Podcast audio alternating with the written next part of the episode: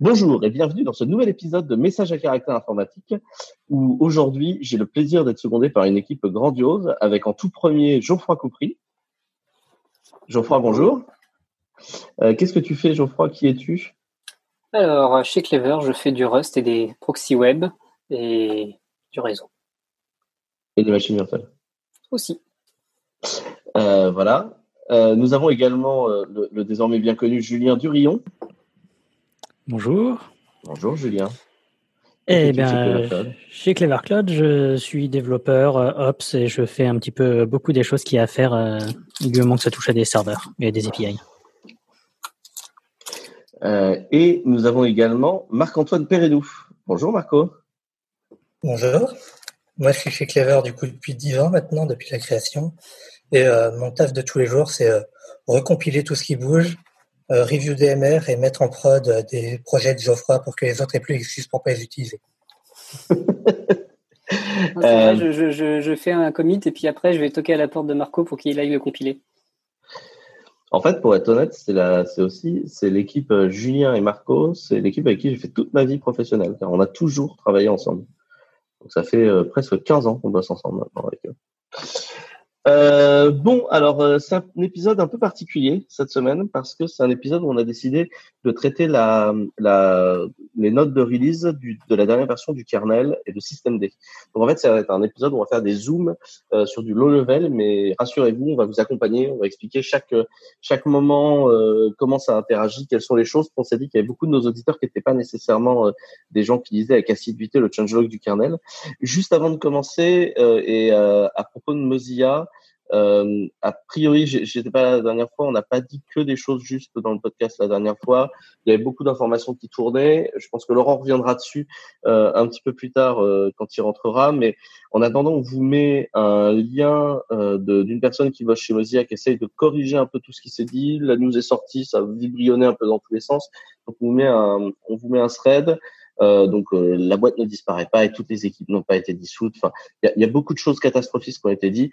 Euh, factuellement, enfin, Mozilla va continuer à publier un browser et vous en aurez un dans le cycle de release dans quelques semaines. Juste, et parce que je tiens Marco et Géal sous la main, l'une des conséquences également de ce qui s'est passé chez Mozilla, c'est la l'annonce par l'équipe de Rust de la création prochaine d'une fondation. C'est bien ça, Géal, Marco, peut-être qui veut prendre. C'est ça. Bah, en fait, c'est un sujet qui traînait dans la communauté Rust déjà depuis longtemps, parce que le, vu que le langage commençait à bien se développer, tous- les quelques mois, quelqu'un posait question. Bon, et du coup, qui possède Rust Euh, Comment est-ce que ça se soutient sur le long terme? Et euh, la réponse était, bah, c'est encore chez Mozilla. Ça, ça, même si la core team, les gens qui contribuent, il y a de plus en plus de gens qui viennent d'a- d'ailleurs, ça restait encore très Mozilla. Donc là, tout d'un coup, ça, ça fast track euh, l'idée de la fondation parce que euh, il faut, il va falloir en fait pour euh, développer un langage de cette taille, il faut des gens qui sont à temps plein dessus. C'est compliqué de faire ça autrement. Et donc, euh, bah, une organisation qui va se faire. Alors, il n'y a pas que Mozilla, hein, faut, être très clair. Il y a il d'autres boîtes qui, mettent des gens à temps complet dessus. De- Il y a, il beaucoup de travail chez Amazon, chez Cloudflare, chez Clever Cloud. Nous avons des gens qui font beaucoup de Rust aussi. Chez Facebook aussi, Microsoft, je crois, a dit que tout le low level maintenant chez eux allait être principalement aiguillé Rust. Donc c'est quand même le langage qui est en train de grossir à toute vitesse. Quoi. C'est ça. Il y a, il y a beaucoup d'utilisateurs, en fait, beaucoup de, de, de boîtes conséquentes qui, qui utilisent Rust. Après, c'est lesquels vont euh, vouloir payer quelqu'un à temps plein pour bosser sur du Rust? Ah, c'est. sur le corps de Rust, parce que des, des développeurs payés full time pour écrire du Rust, il y en a plein maintenant. Ouais. Euh, et d'ailleurs, il y en a plein de disponibles sur le marché euh, via les layoffs de Mozilla. Donc, si vous cherchez des développeurs Rust, euh, y a, y a- vous êtes sur un rare moment dans le marché où vous pouvez trouver des développeurs Rust, genre euh, avoir plus de deux CV dans votre boîte mail. Et pour le coup, il y en a quelques-uns. On passe sur le kernel Ou vous avez encore un truc à dire là-dessus, peut-être Marco? Non Bon, politique devient politique. Bref, il va y avoir une fondation autour de Rust et je, je pense que c'est une bonne news au global pour le, pour le langage. Bon, kernel. Euh, je vais essayer de, dire des choses sur le low level. Vous me reprenez si je dis une connerie, euh, d'accord? Euh, Globalement, quand vous avez votre système GNU Linux, vous avez à la fois le kernel qui tourne. Le boulot du kernel, c'est essentiellement de comprendre comment marche le, physique, le hardware. C'est-à-dire en clair, sur la pin machin, il faut mettre à up et sur la pin machin, il faut mettre à ça, il faut écouter ce qu'il y a sur la pin machin pour savoir ce qu'il dit. C'est le, côté très quasiment électronique de ce qui se passe. Donc ça, globalement, c'est des drivers. Et globalement, l'un des gros jobs du kernel, c'est d'exposer tout le matériel avec lequel il est compatible sous forme d'une API unifiée qui remonte au fonctionnement du driver. En fait, chaque driver va être la façon spécifique de parler à un matériel. Vous avez une API unifiée, euh, qui est l'API du kernel pour parler à un disque dur, une carte Wi-Fi, whatever. Ça, c'est le boulot du, du, kernel. C'est bon, j'ai pas dit de conneries jusqu'à présent? Ah, Tu as fait la partie en bas et sur la partie en haut, c'est pas juste une API. Le kernel est responsable de faire tourner le, le code, en fait. Donc ça, c'est tout ce qui des process, de créer euh, des fichiers, des choses comme ça, voilà. Hum.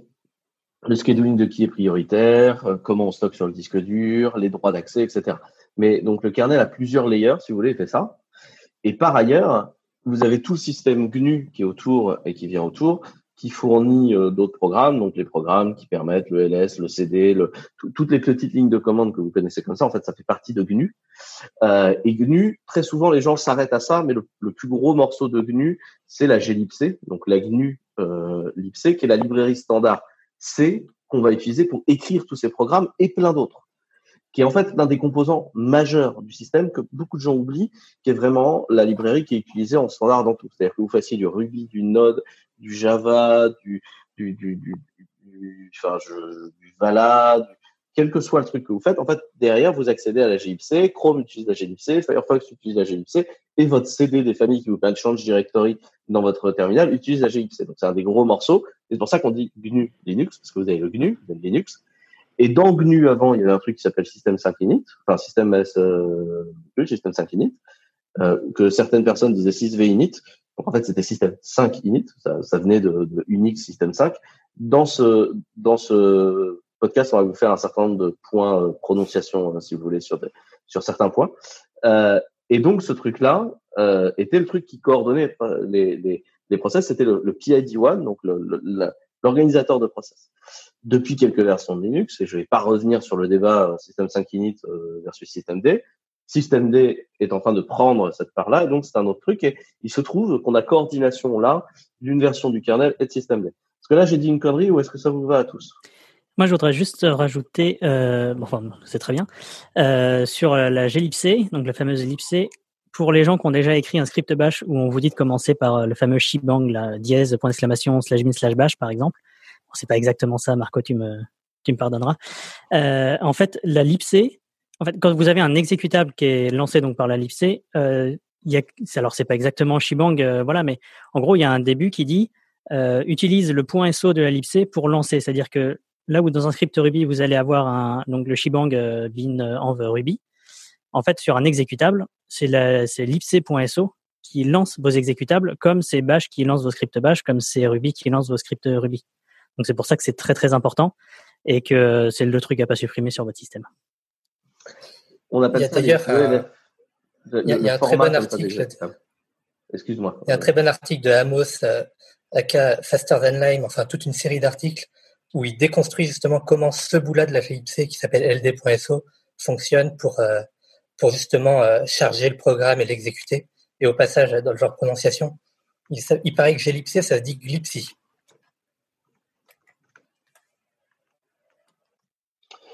Euh, ok. Aujourd'hui, nouvelle release kernel. Le kernel, euh, l'idée c'est de vous donner une, idée de comment ça marche. Donc le kernel c'est réellement un développement collaboratif puisqu'il s'agit du travail de pour chaque release. Là, dans la release courante, c'est combien de développeurs intégrés dans la release? 2100 et quelques d'après le GitLog que j'ai fait tout à l'heure. Donc 2100 et quelques développeurs intégrés sur une release. Une release du kernel, ça prend entre deux et trois mois en fonction du nombre de RC. C'est-à-dire que dans, dans, le développement du kernel, c'est très très codé comme euh, fonctionnement. Linus, qui donc sert de, de, de général euh, à cette opération-là, ouvre ce qu'on appelle la fenêtre de merge. Donc, euh, euh, à partir de ce moment-là, tout le monde peut venir soumettre des patchs à mettre dans le kernel. Puis cette fenêtre de merge, elle fait quoi? Elle fait deux semaines à peu près. C'est assez court en fait, la fenêtre de merge du kernel on la ferme et on commence à compiler ce qu'on appelle les RC, qui sont donc les releases candidates du kernel. Et après, en fonction du nombre de bugs et du testing, euh, framework qui va être employé dessus, on va aller entre 7 et 9 RC, voire plus si on est sur une version compliquée. J'ai bien résumé ou c'est une connerie que j'ai racontée? Ouais, un truc, euh, un petit détail niveau euh, merge window, comme ils appellent ça, euh, c'est que effectivement, c'est pendant une ou deux semaines que les mainteneurs des différents bouts du kernel vont demander à Linux de merge leur taf, mais pour les, les gens qui développent les features finales, ils peuvent, ils peuvent en fait les, envoyer au mainteneur de la partie qui correspond à n'importe quel moment. C'est juste, il faudra attendre cette merge window pour que ça arrive dans l'arbre de Linux. De, toute façon, il n'y a jamais une fonctionnalité qui arrive merge window toutes les RC en deux mois. C'est, en fait, ça c'est toujours négocié en amont et c'est avec les gens qui gèrent euh, des morceaux en fait de l'arbre, puisque le, kernel est divisé en plusieurs morceaux. Euh, vous avez globalement un morceau qui s'occupe euh, de tous les supports matériels. Ça, c'est tous les drivers avec eux-mêmes plusieurs morceaux à l'intérieur. Donc ça, c'est, cette vie-là. Vous avez un morceau architecture qui gère les différents, euh, les différentes archives de processeurs que gère le kernel vous avez la partie file system qui gère les file systems et après vous avez les fonctionnalités, etc. Mais c'est des, et en fait, c'est des gens différents qui gèrent ces différents morceaux-là. Pareil, je dis toujours pas de conneries? Oui, non, peut-être. Ok, bon. Euh, donc, euh, donc là, le kernel, c'est à peu près 2000 développeurs qui ont bossé dessus sur euh, entre deux et trois mois. Et chaque release du kernel, c'est entre deux et trois mois, des centaines de gens qui ont collaboré ensemble. C'est vraiment une mécanique impressionnante. Euh, donc là, on est arrivé en 5.8. Euh, quand on s'intéresse à la qualité du kernel, euh, en fait, il faut, faut en comprendre les codes. N'essayez pas d'aller, sans poser de questions, lire le changelog du kernel. Le changelog du kernel, c'est l'agrégat des messages de commit qui forment la version du kernel, enfin des, messages de merge qui forment le message du kernel. Ça fait des dizaines de pages et c'est honnêtement illisible je ne sais pas qui arrive à lire ce truc-là, mais, mais c'est pas humainement compréhensible. Ce qui se passe pour lire le changelog du kernel, vous avez des gens qui font le boulot de vous mâcher le boulot. Donc, si vous avez envie pour commencer, vous avez sur Linux FR des gens qui font ce boulot-là de compilation, pas pour chaque version parce que c'est un gros boulot, euh, mais euh, mais qui le font régulièrement et qui font plutôt un bon travail. Vous avez euh, Foronix qui fait toujours des articles et qui est, euh, qui est un média qui est très intéressant là-dessus. Pas nécessairement sur les versions en eux-mêmes, mais des zooms sur des fonctionnalités. Vous avez un média qui est payant, mais qui est très intéressant, qui s'appelle LWN. Je sais même plus ce que ça veut dire d'ailleurs, LWN. Linux Weekly News. Ah, donc lwn.net qui contient beaucoup de news system euh, bas level. Nous, on a un abonnement euh, d'entreprise euh, chez Clever. Et vous avez un autre site qui est très intéressant si vous voulez comprendre les changements du kernel qui s'appelle kernelnewbiz.org. Vous avez une page dessus qui s'appelle Linux Change et à chaque version du kernel, vous allez avoir sur kernel newbiz un changelog humainement compréhensible. J'ai dit humainement compréhensible, j'ai pas dit limpide.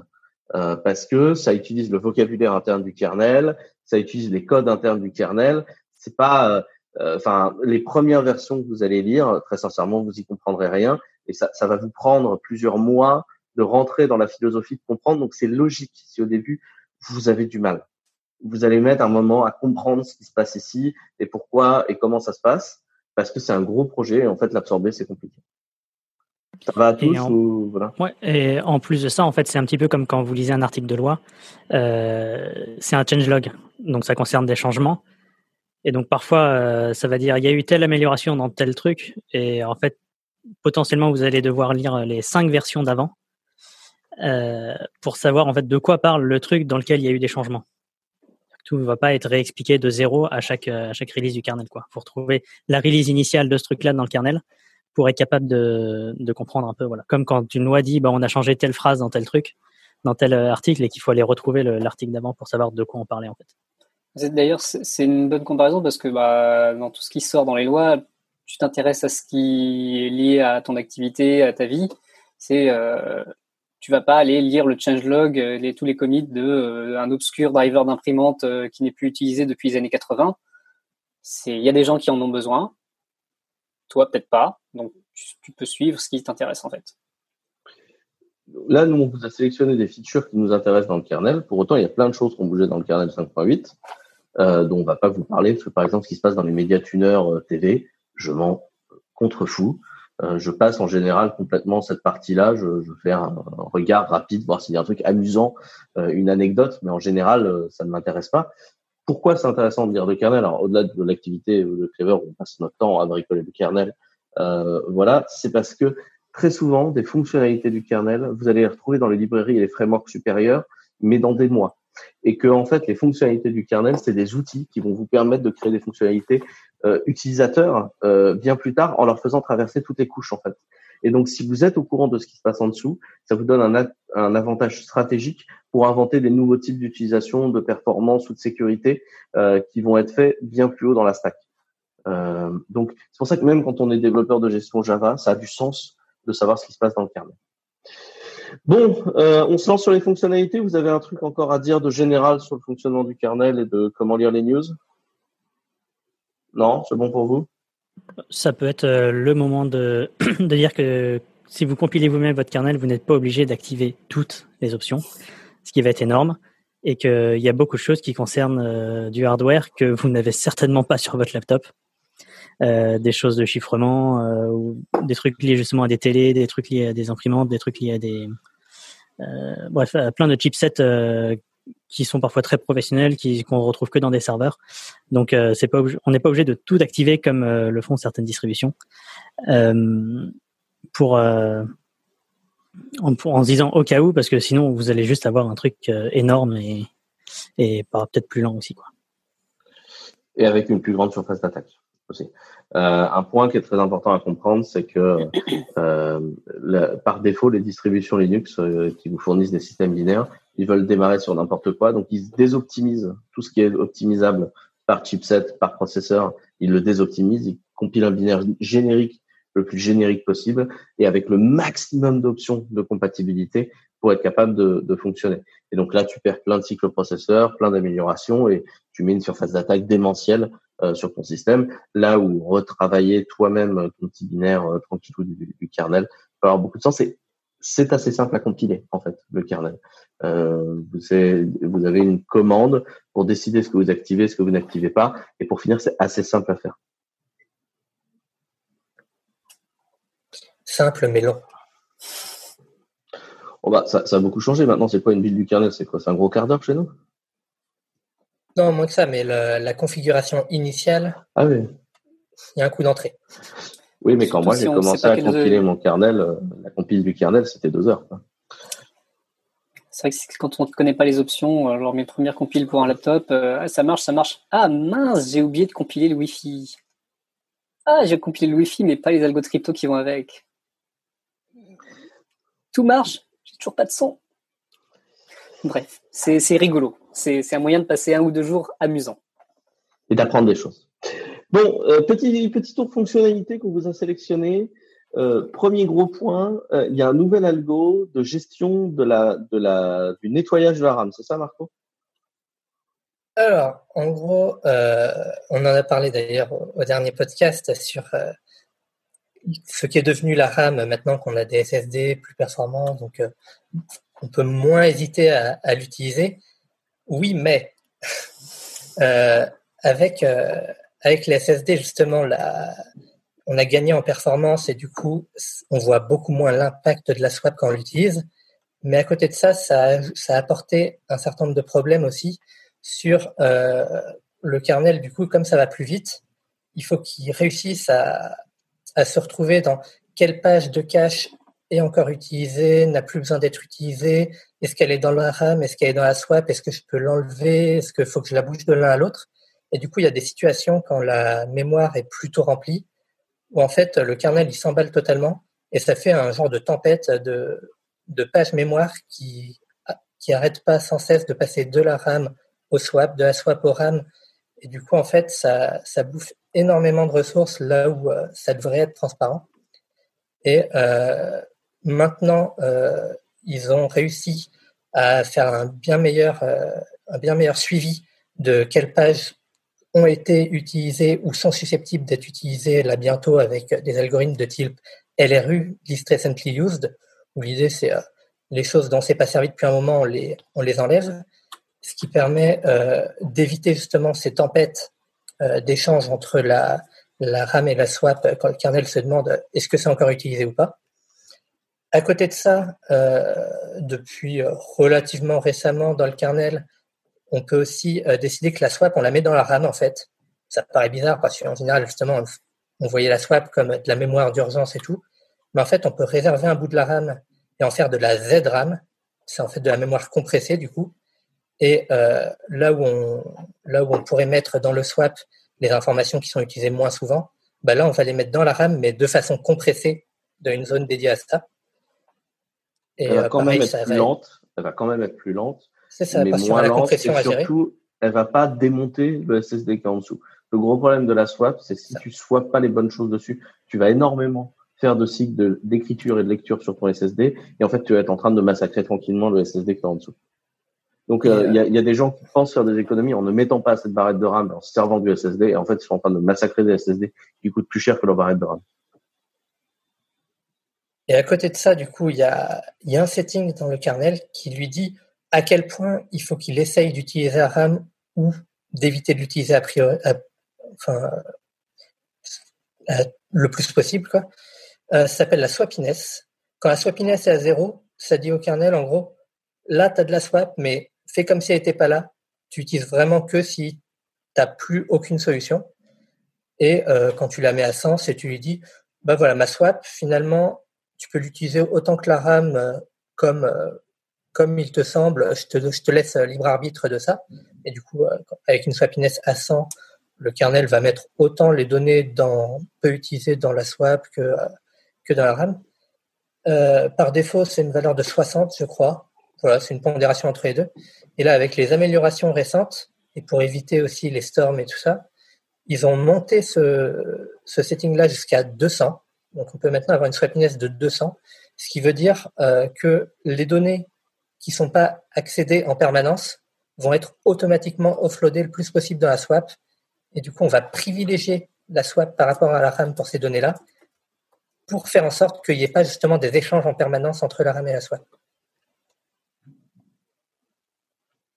Donc ça, c'est une, une, série de... Donc il y a eu un gros boulot, c'est à la fois un nouvel algo, une nouvelle gestion de la swap, euh, une capacité de défragmenter aussi la swap euh, qui a été intégrée euh, dans l'histoire, et c'est également bindé au C-group, c'est ça? Alors, du coup, avec, avec tous les trucs qui sont apparus au niveau de la swap, ils ont aussi ajouté dans le même CG, donc le, le C-group responsable de la gestion de la mémoire, on pouvait déjà fixer pour un C-group une borne, une soft limit en fait de, de RAM au-delà de laquelle le, le, système dit au C-group il faudrait que tu te calmes un peu sur l'utilisation de la, de la mémoire. Et ben ils ont rajouté un équivalent pour la swap aussi qui permet de limiter la quantité de swap que va utiliser un C-group. Ça permet de rappeler rapidement ce qu'est un C-group. Peut-être euh, Julien, tu veux le faire ou, ou Géal Vas-y, vas-y. Donc euh, ouais, C-group c'est un, un, système dans le dans le kernel qui va notamment l'exposer sous, sous forme d'un FS si je dis pas de bêtises.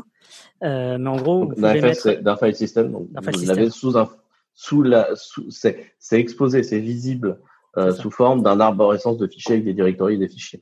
Ça fait partie de procfs en fait. Du, du, du, vous savez le slash proc euh, à l'intérieur de votre Linux. C'est ça, merci. Et euh, donc le l'essai groupe, euh, ça vous permet de mettre certains de vos processus euh, dans des groupes.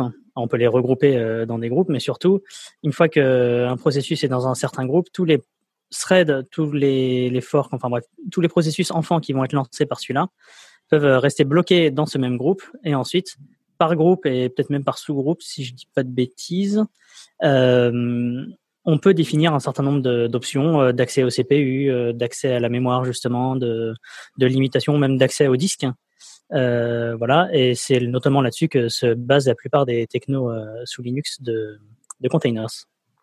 Mais par contre, ça fait pas d'isolation de sécurité. Enfin, vraiment, les c'est l'accès aux ressources euh, en acceptant le fait que c'est une science non exacte, parce que du coup, le, le, le, kernel se retrouve dans une situation de juger parti. Donc, c'est pas une, un accès aux ressources propres et dédiées comme une VM, où du coup, dans une VM, tu as des garanties qui font que tu ne peux pas dépasser des allocations. C'est plutôt une volonté de pondération des accès aux ressources. On peut le dire comme ça? Ouais, c'est ça. Euh, c'est-à-dire que oui, c'est pas. Alors, il y a un poil de sécurité, mais alors c'est pas tant de la sécurité dans le sens euh, sûreté, euh, c'est-à-dire pour contrer des attaques externes, mais plus de la sécurité. En gros, ça peut vous permettre de faire en sorte que si vous avez plusieurs applications dans l'ensemble que vous contrôlez, enfin, c'est vos applications à vous, pas les applications de n'importe qui. quand vous en avez plusieurs sur le même système, qu'elles se tapent pas trop dessus pour réclamer de la mémoire, euh, et qu'elles n'accèdent pas forcément trop aux mêmes choses. Euh, euh, voilà, ça, reste ça, limite un peu ce que peuvent faire les applications. Ça reste un petit peu bisounours, c'est-à-dire que si une application a vraiment envie de, de, de pousser, euh, potentiellement elle peut. Mais euh, c'est déjà une grosse avancée et ça peut vous permettre de, euh, si vous, ça vous amuse de le faire à la main, de vous dire bah tiens telle compilation, je vais la mettre dans, dans tel C groupe avec telle limitation et comme ça, elle va prendre le temps qu'elle va prendre, mais ça va pas empêcher le, reste des autres trucs qui tournent sur mon PC de tourner. Quoi. Par exemple, tu peux dire à ton Chromium d'utiliser que 28 Go de RAM et pas les 32. Exactement. Et en fait, il en tapera 32 parce que c'est Chromium. C'est comme Google, on leur a dit vous prendrez pas tout le marché des browsers internet. Bref. Et donc oui, pour, juste, juste pour finir avec les C groupes, on peut donner aussi, enfin, ça peut permettre aussi de dire au kernel euh, quand il n'y a plus de mémoire, euh, vaut mieux buter cela que cela. Ces processus-là, enfin, en gros, ceux-là, ils ont, comme ils ont, ils sont pas censés trop dépasser ça. C'est plutôt eux que tu vas couper euh, que d'autres. Euh, si tu as besoin de couper des choses pour récupérer de la mémoire, voilà. Et donc, ça peut permettre de, de, de, donner des infos au kernel pour lui dire, pour lui dire qu'est-ce qui est vraiment important sur le système, quoi. petite petite rectification et petit complément. Euh, du coup, ces groupes, euh, le file system, il n'est pas dans slash proc, il ne fait pas partie de procfs, il est dans slash 6, c'est un des sous-dossiers de slash 6. Par contre, via slash proc, on peut savoir dans quel ces groupes est un process, effectivement. Euh, et euh, historiquement, c'était ces groupes V1 où euh, chaque, chaque logiciel, en fait, pouvait gérer tous, les, tous les logiciels que lui-même allait lancer dans son propre C group.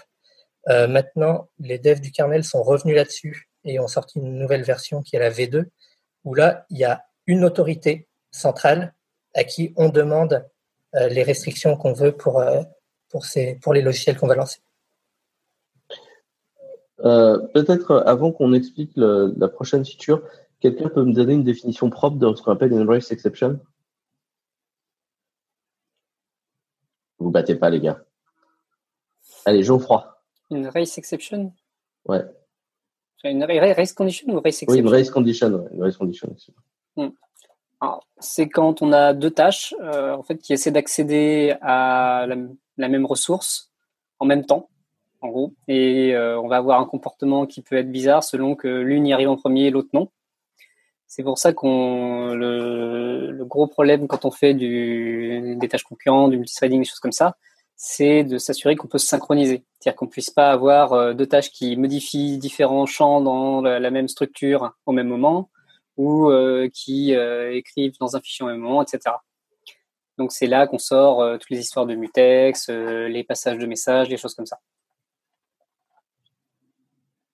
Et donc du coup, nouvelle feature du kernel, le nouveau KC Sanitizer qui va avec le KT Sanitizer est-ce que, Marco, tu peux nous expliquer ce que c'est que ces deux features ou pas? Alors, le, le, KC Sanitizer qui est, sorti dans ce kernel-là, qui est le kernel Concurrency Sanitizer, euh, vient pour complémenter le KT Sanitizer, le kernel Threading Sanitizer qui était sorti il n'y a, a, pas si longtemps. Euh, le but du kernel Threading Sanitizer, c'est de, en gros, dans le code, on va mettre des, indications euh, de ça, c'est censé se passer avant ça. Et derrière, le kernel va s'occuper de, quand il passe dans ces points-là, de vérifier que ça s'est bien effectué dans le bon ordre. Et euh, s'il détecte, bah non, là, là je suis dans le, dans le thread numéro 3 et je suis censé faire un truc avant le thread numéro 2, mais je vois que le thread numéro 2 euh, l'a déjà fait, donc il y a un problème.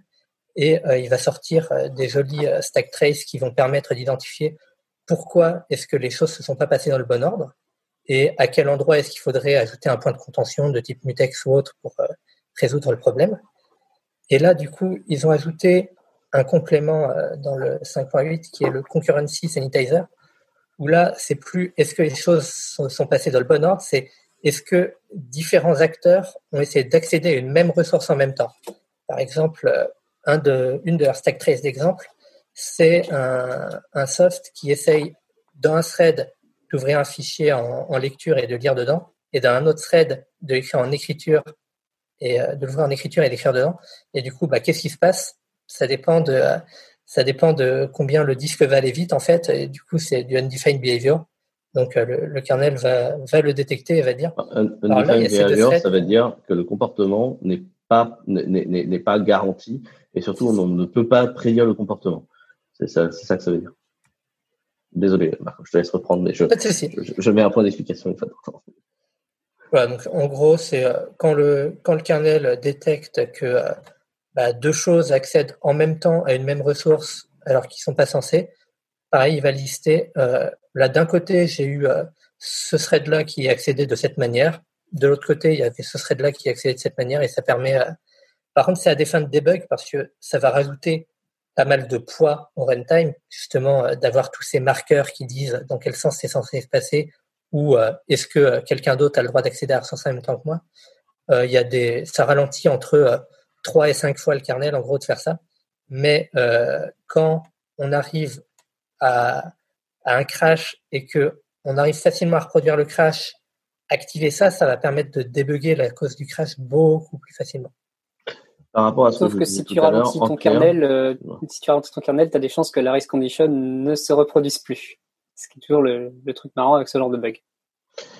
Par contre, en fait, c'est le genre de fonctionnalités qui en fait vont aller vers les profilers et les débuggers. Euh, C'est-à-dire que là, elle est sortie.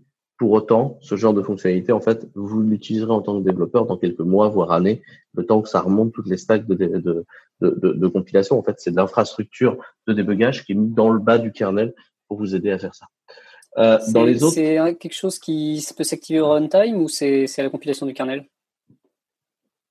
Alors, pour l'instant, déjà, euh, il faut euh, GCC ou euh, Silang version 11. Aucun des deux n'a été release pour l'instant. Ils sont encore en version 10 tous les deux. Donc pour l'instant, il faut un compilateur en nightly pour pouvoir bénéficier de la feature. Donc déjà, ça limite un peu le, le scope, mais euh, je je sais pas si c'est configurable runtime. Je sais pour moi, que c'est configurable. C'est bah, euh, à compiler de toute façon, mais c'est configurable via, la, via les, les arguments qu'on passe au kernel au boot c'est là où on dit, euh, entre autres, bah, il faut démarrer sur ce disque dur et tout ça. Et ben là, on peut lui dire, tu actives ou tu désactives euh, ce sanitizer. Mais je ne sais pas si au runtime, on peut le faire.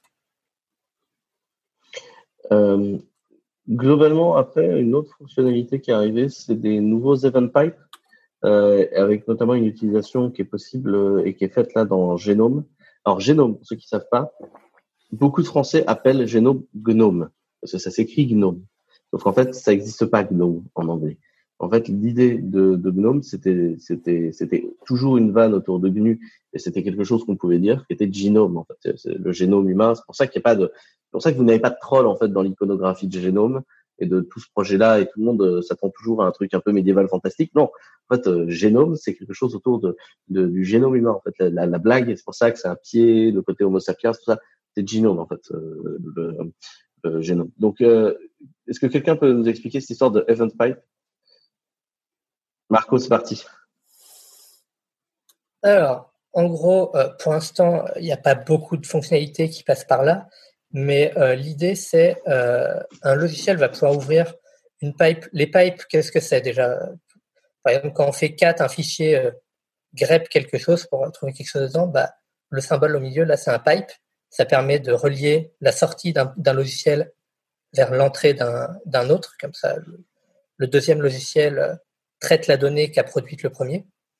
Ben là, on va pouvoir ouvrir un pipe spécial depuis le kernel, en fait, où euh, notre logiciel va recevoir des données directement du kernel en événementiel. Et pour l'instant, les seuls événements qui peuvent euh, transiter par ce pipe, c'est des événements relatifs au keyring, du coup la partie du kernel qui va s'occuper de stocker par exemple la passphrase de chiffrement et de déchiffrement du disque dur, ce genre de choses. Et euh, du coup, euh, ça va être un peu comme un WebSocket. Euh, je me connecte au kernel, j'attends les événements et je peux réagir en temps réel plutôt que d'aller le consulter régulièrement en faisant un syscall qui va être coûteux.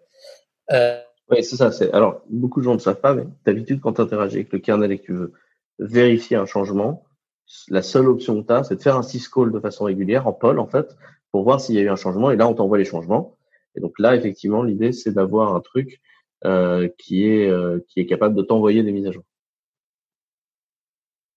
Et on a perdu Marc-Antoine Perreno.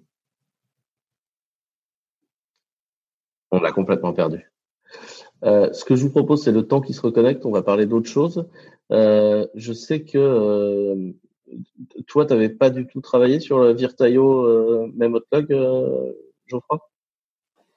Alors, travailler, j'ai regardé, parce que moi, c'est quelque chose qui m'intéresse. Ah, on vraiment complètement perdu Marco. c'est quelque chose qui m'intéresse pour les machines virtuelles qu'on fait chez Clever. Le Virtaio, en fait, c'est toute une interface pour euh, communiquer entre euh, le, Lost, euh, machine virtuelle, l'hyperviseur, et la machine virtuelle elle-même. C'est-à-dire que la machine virtuelle est au courant qu'elle est, euh, qu'elle est une machine virtuelle, c'est pas, on lui émule pas son hardware. Et du coup, ça donne des, des fonctionnalités intéressantes parce qu'elle peut s'arranger avec l'hyperviseur pour gérer l'IO par ça. Alors, il y a une espèce de channel entre les deux. Et un des trucs la, qui... la, première, la première utilisation de, de Virtuo, c'était donc l'IO ou c'était la gestion du réseau. Euh, et après, il y a plein de fonctionnalités dans, dans Virtuo qui globalement, euh, Virtuo, petit à petit, prend les différentes fonctionnalités du bar métal et les divise de façon à permettre une abstraction du bar métal au niveau de la virtualisation tout en gardant l'isolation très propre euh, de, la, de la virtualisation. Et là, en mémoire, euh, c'est une nouvelle fonctionnalité en fait de Virtuo parce que c'est pas si récent que ça. Enfin, c'est pas pas si vieux que ça euh, la présence de, de la branche Virtual Memory. C'est-à-dire que l'idée elle est de dire, soit quand tu crées une machine virtuelle, tu dis bah cet endroit-là dans la mémoire est pour cette machine virtuelle-là, fin de l'histoire, et en fait la barrette de mémoire devient pour la machine virtuelle les pages de mémoire dans la barrette deviennent dédiées à cette machine virtuelle-là. Là, l'idée, elle est de, mettre une couche d'indirection entre les mémoires vives et euh, la machine virtuelle pour que globalement l'adressage de la mémoire vive passe par Virtaio, ce qui te permet à toi de défragmenter, de repousser ta mémoire là où tu en as envie, et ce qui permet du coup à l'hyperviseur de faire le ménage dans la mémoire et de virtualiser la mémoire vive. Si j'ai bien expliqué ou pas, Gérald? De toute façon, euh, le, c'est l'hyperviseur qui, euh, qui lui gère, euh, je crée une page là et je vais la charger à cette adresse-là dans la VM. Donc il fait déjà sa tambouille. Là, ce qui est intéressant, c'est que au runtime, pendant, pendant que la VM tourne, on va ajouter ou même supprimer en fait des pages mémoire, ajouter ou supprimer de la RAM. Euh, la, VM va pouvoir être au courant, donc ça va fonctionner de son point de vue comme de, la, RAM hot plug qu'on peut ajouter ou supprimer à la volée. Et euh, ça va se faire de manière très très propre. Et ça, euh, c'est pas quelque chose qui va mettre longtemps à arriver parce que je sais que les gens de chez Rust VMM travaillent dessus. Donc ça va arriver dans des hyperviseurs comme Firecracker par exemple. Et euh, ça, va pouvoir, ça va permettre, euh, effectivement, qu'on se rend compte qu'une machine euh, a fini des tâches un peu compliquées, de lui dire, bah tiens, là, on va t'enlever un petit peu de RAM, ou je suppose que certains vont s'en servir pour faire du gros, gros, gros overcommit. C'est, on, on, suppose que la plupart des VM fonctionnent avec très peu de RAM, ok bah, on plug de la RAM à la volée au, moment où on en aura vraiment besoin, sinon, voilà. Donc c'est quelque chose d'intéressant, c'est ça plus on avance sur euh, tout ce qui est euh, machine virtuelle, plus on se rend compte que c'est juste vraiment une plateforme très dynamique. C'est pas euh, juste on lance une machine et puis voilà, elle est dans son coin et tout ça. C'est une plateforme pour faire tourner les codes. C'est une technologie qui est vraiment extraordinaire et c'est faut plus. Ne voyez pas la virtualisation comme étant votre VirtualBox ou votre VMware euh, qui est lent et machin et qui vous gonfle. La virtualisation, c'est un framework pour isoler euh, de façon hardware dans le CPU euh, des, des, des, des, enclaves d'exécution. Il faut vraiment penser la virtualisation comme ça, si vous voulez comprendre à quoi euh, tout ça fait référence. Euh, est-ce que, est-ce que du coup, ça, on va attendre euh, Marco pour en parler. Euh, par contre, depuis Linux 5.6, on a WireGuard qui a été intégré. Est-ce que on n'en parlerait pas maintenant, j'ai bien Ouais, euh, donc oui, il y, a, quelques années déjà, euh, un type qui s'appelle, j'ai oublié son nom, Jason. On va l'appeler Jason, euh, j'ai oublié son nom de famille. Donenfeld, non, c'est ça Jason Donenfeld, ouais. Bourne, il a fait autre chose. donc Jason Feld, euh, qui, euh, en faisant de la recherche sur comment faire des, comment faire des, comment on appelle ça, des malwares euh, discrets qui pourraient envoyer de l'information sans que ça se voit trop sur la trame réseau, s'est retrouvé en fait à créer un VPN assez léger dans son fonctionnement, très voilà straightforward, comme on dit. en gros, le, il a décidé que on passerait sur du UDP, qu'il y aurait un seul algo de chiffrement disponible, un seul algo de key exchange disponible, un seul format de clé euh, disponible pour ce VPN, ce qui fait qu'à mettre en place, euh, c'est très très très facile, très très facile. Euh, nous, on l'utilise en prod depuis déjà quelques années pour faire pour faire des des networks privés entre des entre des machines. voilà, on est en pour train nos de... éditeurs qui n'ont pas l'image, Marco dit qu'on l'utilise en prod depuis 4 ans c'est ça. Euh, on est même en train d'automatiser tout ça pour pouvoir vous fournir bientôt des, des network groups privés euh, chiffrés, etc. entre vos applications, VM, etc. Euh, voilà. Et en fait, donc avant c'était juste un driver qu'il fallait un peu compiler soi-même, installer, ouais, en fait, chez, à la main. Clever, on patchait le kernel avant la compile. à chaque fois, on patchait nous-mêmes le kernel pour aller installer notre driver, sachant qu'il existe des versions user, userland, mais nous on utilisait la version dans le kernel. En fait, en 5.6, WireGuard a enfin trouvé le chemin de la release du kernel. C'est ça. En plus, c'est toute une histoire. C'est-à-dire que c'est Linus Torvald lui-même qui a vraiment amorcé le, le, changement. Enfin, je pense que Jason a, a un peu dit euh, j'aimerais bien mettre ça dans le kernel, mais Linus a fait OK, ce truc-là, c'est vraiment génial. Euh, il s'est un peu engueulé avec euh, sa communauté pour. Euh, ouais, parce qu'en fait, Jason... pour faire passer ça. Enfin voilà, il a essayé de faire forcer, surtout que Jason s'est dit oui, mais en fait, euh, l'API de crypto du kernel, euh, actuellement, elle est pourrie. Donc, en fait, je vais la réécrire avec une autre API. Donc, il s'est engueulé avec tout le monde. Ça a pris un petit peu de temps. C'est ça. La, branche crypto du kernel n'était pas hyper ravie de l'arrivée de Jason, qui a. Qui a, disons, ses opinions. Euh, mais qui, qui, avait fait un très très beau boulot et un beau boulot de perf, etc. Mais du coup, c'est vrai qu'il a été foutre un peu le bordel à la branche crypto, donc ça a mis un moment à arriver. Et je tiens quand même à préciser que Jason, c'est un Américain, mais il vit à Paris. Euh, du coup, vous pouvez croiser euh, Jason euh, à Paris si vous allez aux bons événements. et c'est quelqu'un de très agréable, par ailleurs. voilà. Et donc, il y a eu plusieurs mois ou années où les gens ont mis un peu de l'eau dans leur vin et finalement Linux 5.6, donc c'était il y a deux releases, donc en début d'année si je dis pas de bêtises, ou en mars, un truc comme ça. Je j'ai plus les dates en tête. Euh, WireGuard est dispo directement dans le dans le kernel. Il n'y a plus besoin d'aller patcher son kernel voilà. Et on vous invite à regarder. Et en fait, maintenant, euh, si vous regardez NordVPN, enfin, la, plupart des, alors nous ne sommes pas sponsorisés, mais la, la, plupart des, des, des, boîtes qui vous vendent du, du VPN, euh, voilà, dont les noms ne vous sont pas inconnus, euh, commencent maintenant à proposer des offres qui se basent sur WireGuard. Comme VPN et plus sur OpenVPN, je pense. C'est ce qui, qui dont le VPN de Mozilla qui est basé sur WireGuard. Excusez-moi. Exactement. Donc si vous êtes en France, vous pouvez utiliser. Le PID, ouais, tu veux dire un peu juste, juste pour euh, une anecdote, un, point pour le contexte. En fait, le, protocole de chiffrement que WireGuard utilise a été extrait de Signal, l'app de, de messagerie sécurisée.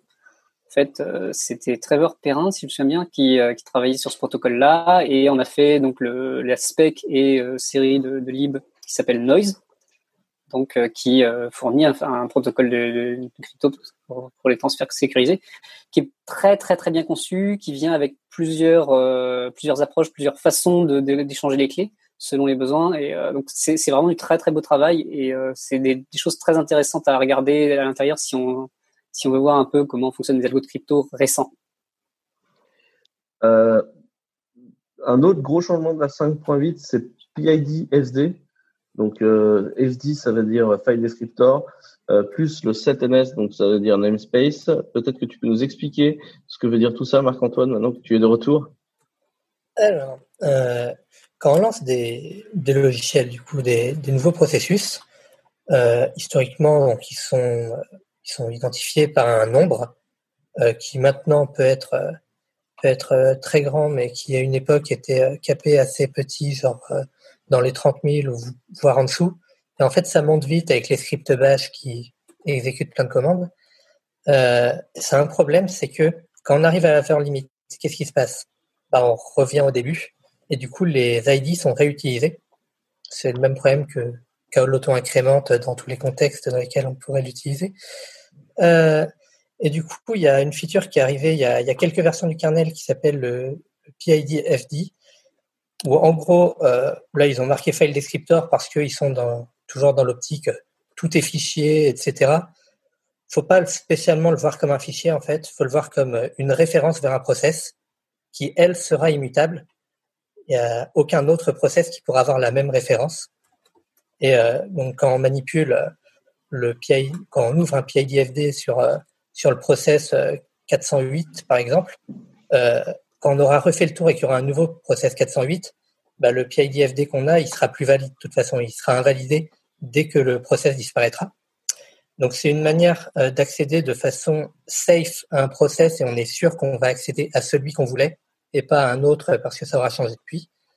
Et euh, là, dans la 5.8, ils ont ajouté la possibilité de, de dire bah, ce PIDFD-là, donc ce processus-là, je lui applique toute cette liste de namespace qu'on récupère dans mon contexte pour le mettre du coup dans 5, 5 namespaces, 6 namespaces d'un coup. S'il y en a un seul qui fail dans le tas, ça va rollback la totalité de la chose. Ça va faire une transaction en fait, au lieu de les faire un par un. Et euh, si le troisième fail, il y en a deux qui ont été appliqués, euh, faut, euh, faut gérer à la main le recovery. Qu'est-ce que c'est les namespaces Parce que voilà, c'est bien beau de mettre un process dans un namespace. C'est une sorte de contexte en fait. C'est-à-dire que, par exemple, quand on lance un conteneur, quand on est à l'intérieur du conteneur, le process initial de ce conteneur, ça va être le PID 1 dans le conteneur. Sur la machine haute, il aura peut-être le PID 16384. Euh, euh, et voilà. Et ce qui fait ce mapping-là, 16384 vers 1, c'est le fait que le conteneur va être dans son propre PID namespace. Donc, dans son contexte à lui, ça sera l'ID 1, là où dans le contexte parent, ça sera un ID totalement différent. Il y a la même chose pour les utilisateurs. Par exemple, l'utilisateur root d'un conteneur peut très bien correspondre à un utilisateur totalement lambda sur la machine haute, ce qui fait que bah, même avec les droits root admin dans le conteneur, on ne pourra pas avoir accès à des ressources privilégiées de la machine haute, par exemple. Euh, par contre du coup, vu qu'on peut pas le faire, ça limite les droits que peut et les choses que pourra faire le conteneur aussi.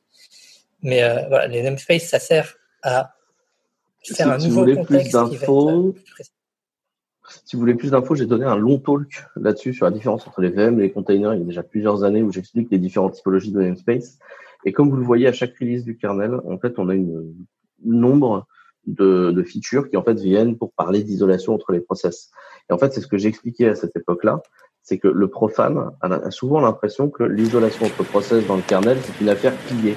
Eh ben non, pas du tout. C'est pas une affaire du tout pliée, c'est une affaire compliquée. Et comme c'est une affaire compliquée, bah, euh, en fait, pendant des années, on va continuer à essayer d'isoler les process, et ça va continuer à être un problème d'isoler les process euh, dans l'écosystème du kernel. Et donc, euh, c'est pour ça que c'est pas du tout un problème euh, simple. Et toutes les releases du kernel vous convainquent qu'il y a encore un endroit où on cherche à isoler des trucs, et il y a plein de trucs qui sont pas isolés entre les process dans le kernel. C'est pour ça que faire tourner des applications de gens qui ne se connaissent pas dans le même kernel est une très, très, très sale idée. C'est fondamentalement, et c'est pour ça que tous les développeurs du kernel étaient là pendant toute l'apparition des conteneurs à dire ouais, bof. Et vous n'avez pas vu les développeurs du kernel exploser de joie devant cette utilisation euh, de l'infrastructure Linux pour faire ça, parce que tout le monde était là genre ouais, bof. En fait, là et là et là, il y a des fuites et nous on sait où elles sont. Ça l'idée. Et du coup, voilà, on continue à mettre du mastic sur les fuites. Mais dites-vous qu'on est en train d'essayer de boucher une passoire de la taille d'une piscine olympique, donc euh, l'affaire est très très loin d'être pliée. Après, après, faut quand même noter que ça s'est bien amélioré. Hein. C'est vrai que les conteneurs étaient un peu des passoires au début, mais ça s'améliore. Et même si on n'utilise pas de conteneurs, tout ce qui est isolation par, euh, enfin, allocation de ressources par ces groupes, isolation par namespace, etc. C'est des choses qui sont intéressantes qu'on utilise des conteneurs ou pas en fait. Et euh, il y a vraiment des choses sympas à faire effectivement, bah, faire tourner euh, plusieurs euh, bouts de code de, personnes différentes euh, sur le même kernel, je pense à un moment, il va falloir même dire on ne veut pas les avoir sur le même corps. Mais... Par ailleurs, c'est des fonctionnalités qui sont aujourd'hui mieux intégrées en runner de conteneurs par système D et là je vous envoie un autre talk que j'ai donné avec Pierre-Antoine Grégoire, où on a donné à une université sur Système D, où on vous explique comment tu peux lancer plusieurs systèmes D pour avoir des PID one à l'intérieur de tes conteneurs qui soient réellement des PID de gestion de PID. Euh, donc, du coup, avec des, des, systèmes D enfants de autres systèmes D, etc. Et, et pourquoi c'est intéressant d'utiliser le kernel comme ça? En fait, aujourd'hui, ce sera mieux d'utiliser comme ça. Et toutes ces fonctionnalités de sécurisation et d'isolation des process, personne, dans, enfin, chez Linux, ne crée ça pour faire plaisir aux gens des conteneurs c'est des fonctionnalités qu'on fournit aux utilisateurs de l'OS. C'est ce qui, par exemple, va accroître la sécurité de votre browser web par rapport aux autres applications de votre système et permettre de mieux en mieux de gérer la sécurité de votre système d'exploitation. En fait, c'est ça, c'est la raison d'être de toutes ces choses-là. On repart euh, sur les fonctionnalités. Euh, Peut-être très rapidement les Shadow Call Stack. Euh, Yep. Donc ça, c'est des fonctionnalités de sécu qui arrivent pour, euh, pour ARM64. Euh, ça, a été, ça a été testé sur x86, mais manifestement, il y a des problèmes de perf. Euh, les Shadow Call Stack, en fait, c'est une fonctionnalité qui vient pour les, contre les, les buffers overflow. En fait, pour le contexte rapidement, dans, dans la stack, qui, la stack, c'est là où on stocke les, les variables locales d'une, quand on appelle une fonction. C'est-à-dire que quand on appelle une fonction, elle va réserver un petit bout de mémoire met toutes ces données locales. Et puis si on appelle une autre fonction après, on rajoute des trucs dans la stack. Et en fait, c'est pour ça c'est une pile de, choses. Et ce qui se passait en fait, une vieille vieille vieille euh, faille qui existe, qui est le concept des buffer overflow, c'est que si on a un buffer dans cette stack et qu'on vérifie pas qu'on écrit bien à l'intérieur du buffer et pas plus loin, on peut se retrouver à écrire sur des morceaux de la stack qui contenaient notamment l'adresse de retour. C'est-à-dire sur la stack, quand on appelle une fonction, on mettait à un endroit, euh, voilà, quand tu quittes la fonction, voilà l'adresse où tu dois revenir. Et euh, donc la, la, la, faille, ça consistait à aller écrire par-dessus une adresse qui correspond à quelque part dans la RAM, euh, whatever, et euh, après faire ce qu'on veut. Et donc le concept de la shadow call stack, c'est que ces adresses-là, en fait, on va les écrire à un autre endroit. C'est donc euh, une autre call stack euh, séparée, ce qui, qui, elle ne pourra pas être écrite par un buffer overflow. Et les branches target, euh, les, branches, target identification, c'est un autre truc. C'est que hum, on va noter les endroits dans le code où on peut jump. Donc, par exemple, si on a un if else, selon la condition, on va sauter à un endroit ou à un autre du, code du code machine.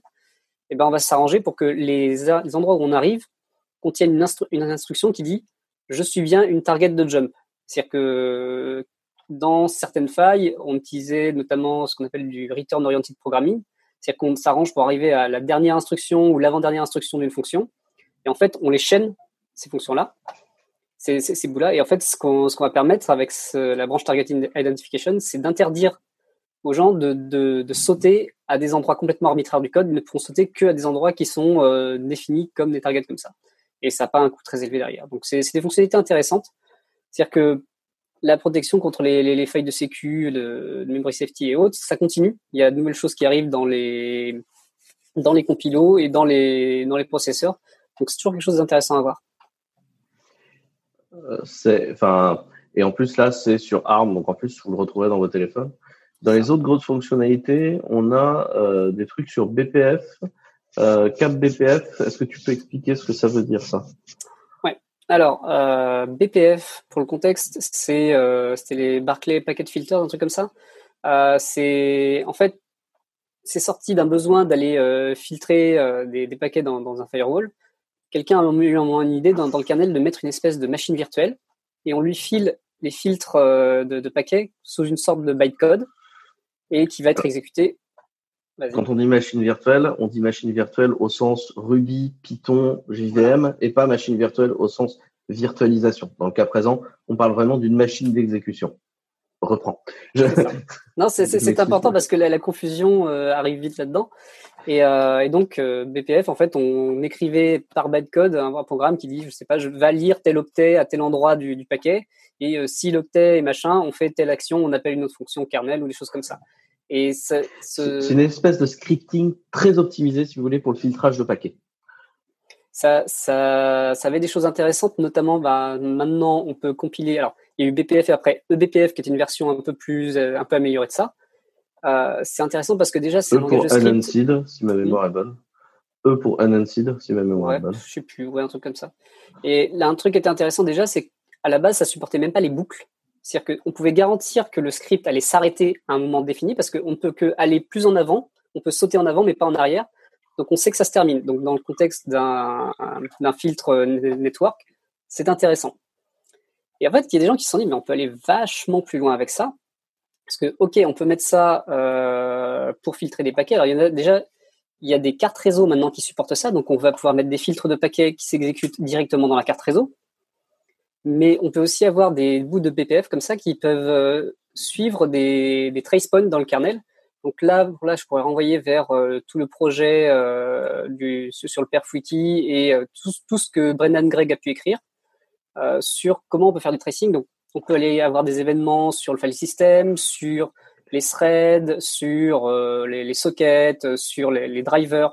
En fait, on peut tout, tout, tout profiler. Moi, j'utilise ça énormément, notamment pour euh, faire du profiling sur Sozu, c'est-à-dire savoir quels bouts de code sont utilisés ou pas. Et il y a, y a vraiment des millions de trucs faisables avec le BPF.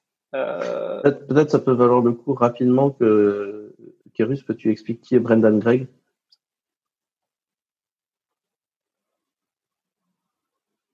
Moi euh, Là, tout de suite, le nom, il me dit rien. moi, je l'ai connu pour la première fois parce que c'est le, mec qui expliquait dans une vidéo YouTube que quand tu cries sur un serveur, ça fait des problèmes d'IO dans, un disque.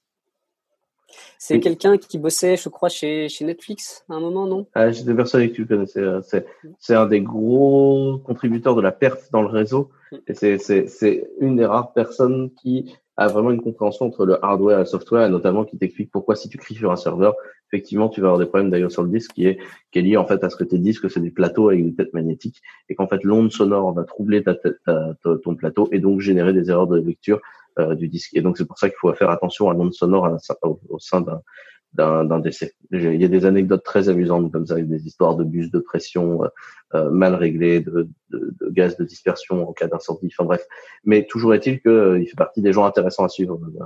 Donc voilà. Donc ouais, il y, y, a pas mal d'outillages autour de ça, autour de BPF. Pour, pour, le contexte, juste cette semaine, il y a Cilium qui est une espèce de proxy TCP qui en fait copie des paquets par BPF entre conteneurs qui vient d'être déployé sur le Google Kubernetes Engine. Donc il y a, y a de l'usage pour plein, plein, plein, plein de trucs, euh, pour, tout, ce qui est, tout ce qui est IO. Et euh, donc là, spécifiquement la cap BPF et cap Perfmon, le problème était que si on veut euh, faire du, des traces, faire du profiling de, certains événements kernel, on avait besoin d'écrire un petit bout de, BPF et de le charger dans le kernel, et on avait besoin d'avoir accès à des ressources qui demandaient en fait d'être route. Et ils se sont rendus compte que ben, le profiling c'était quand même des, tâches qui sont intéressantes même si on n'est pas route. Et donc, il y a des capabilities qui, qui ont été données, qui sont cap BPF pour euh, charger un bout de code BPF et cap perfmon euh, qui permet de dire euh, je veux m'attacher à tel endroit de, de, trace. Et sachant que cap BPF, on va pas pouvoir charger un bout de BPF pour des, pour des paquets réseau. Celle-là, il y a encore besoin d'être admin pour ça.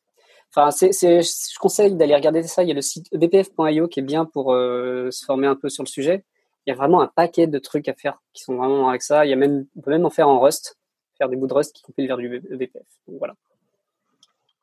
Ouais, Cap, pour ceux qui n'ont pas su, donc Capabilities, c'est vraiment le truc qui permet, c'est la, grande infrastructure de droit du kernel qui permet de diviser le droit route en petits morceaux pour éviter de foutre un, un, un, de, de, foutre les droits routes ou la demande de droit route sur un binaire en permanence parce que le binaire va demander à utiliser des trucs qui n'existent qu'en qu'en route. C'est vraiment le truc qui permet de découper en petits morceaux euh, les trucs dont on a besoin euh, pour s'assurer que on n'en fait pas une espèce de, de, enfin, c'est route ou, rien.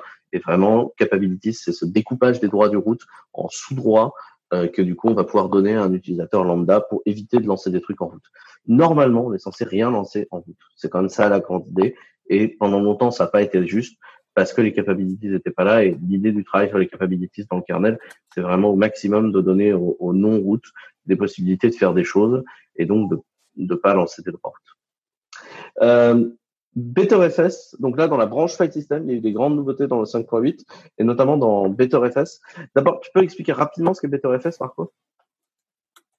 Alors, BetterFS, euh, c'est un, file system euh, très inspiré par ZFS, qui est un autre file system.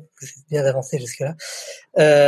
En gros, c'est un, un, file system développé par Oracle initialement et qui a été contribué au au noyau Linux, euh, qui a également un pilote Windows. Vous pouvez faire tourner votre Windows sur du BetterFS de l'autre machin qu'ils ont chez Microsoft. euh, BetterFS, en gros, l'idée, c'est un, un, système de fichiers basé sur le concept de copy on write. Qu'est-ce que ça veut dire? Ça veut dire que euh, si j'ai un fichier 1, par exemple un fichier 1 qui fait 20 gigs, c'est un gros fichier, et que je le copie sous le nom de fichier 2, le file system va être suffisamment intelligent pour reconnaître que les deux fichiers sont identiques. Et donc, en fait, dans un premier temps, fichier 2, ça va juste être une référence vers fichier 1, et il n'y aura que 20 gigas d'utilisés et pas 40. Derrière, si j'édite fichier 2 pour ajouter une ligne, eh ben, il va stocker que la diff, en fait. Il va stocker maintenant le fichier 2, c'est le fichier 1 avec cette ligne de, de modifier. Donc, c'est très intéressant pour des questions de, d'espace et de rapidité parce que du coup, le CP, ça devient une opération qui est instantanée au lieu de prendre tout le temps qu'il faut pour euh, copier les 20 gigas, par exemple, en l'occurrence.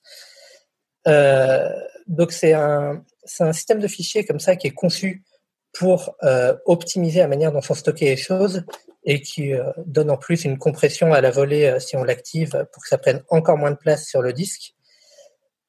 Ça a donc ce point positif. Le point négatif, c'est que du coup, bah, si, si je réécris 50% du fichier 1 dans mon fichier 2, bah, du coup, je me retrouve avec mon fichier 1 de 20 Go et mon fichier 2, c'est une référence vers le fichier 1 plus un diff de 10 Go. Si je supprime le fichier 1, et ben, le fichier 2, ça reste une référence vers ce qu'était le fichier 1 plus 10 Go de diff. Donc, mon fichier 2, au lieu d'utiliser 20 Go, parce que j'ai juste modifié 10 Go, j'en ai supprimé 10 et rajouté 10, et ben, il va garder tout cet historique. Ah, c'est les avantages et les inconvénients du copy on write. Il y a des opérations qui permettent derrière de reconstruire tout ça pour que le fichier 2 euh, se retrouve à 20 gigas. Mais euh, opérations qui sont elles en général faites de façon automatique par votre système sans que vous vous en rendiez compte, qui fait cette opération de compression ou de défragmentation, si vous préférez, de façon transparente pour l'utilisateur final la plupart du temps.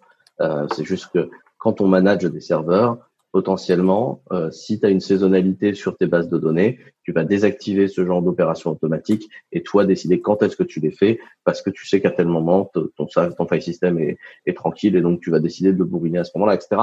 Et donc tout ça sont des éléments à connaître quand tu gères des choses de façon un peu précise parce que ça te permet d'avoir un meilleur tweaking.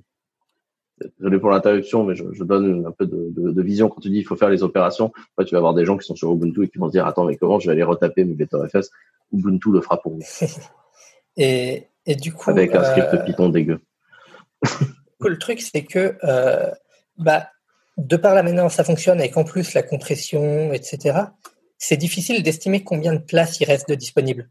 Parce qu'en fait, finalement, euh, s'il reste 100 gigs, aussi bien je vais pouvoir stocker 500 gigs sur ces 100 gigs-là, selon la manière dont je le stocke.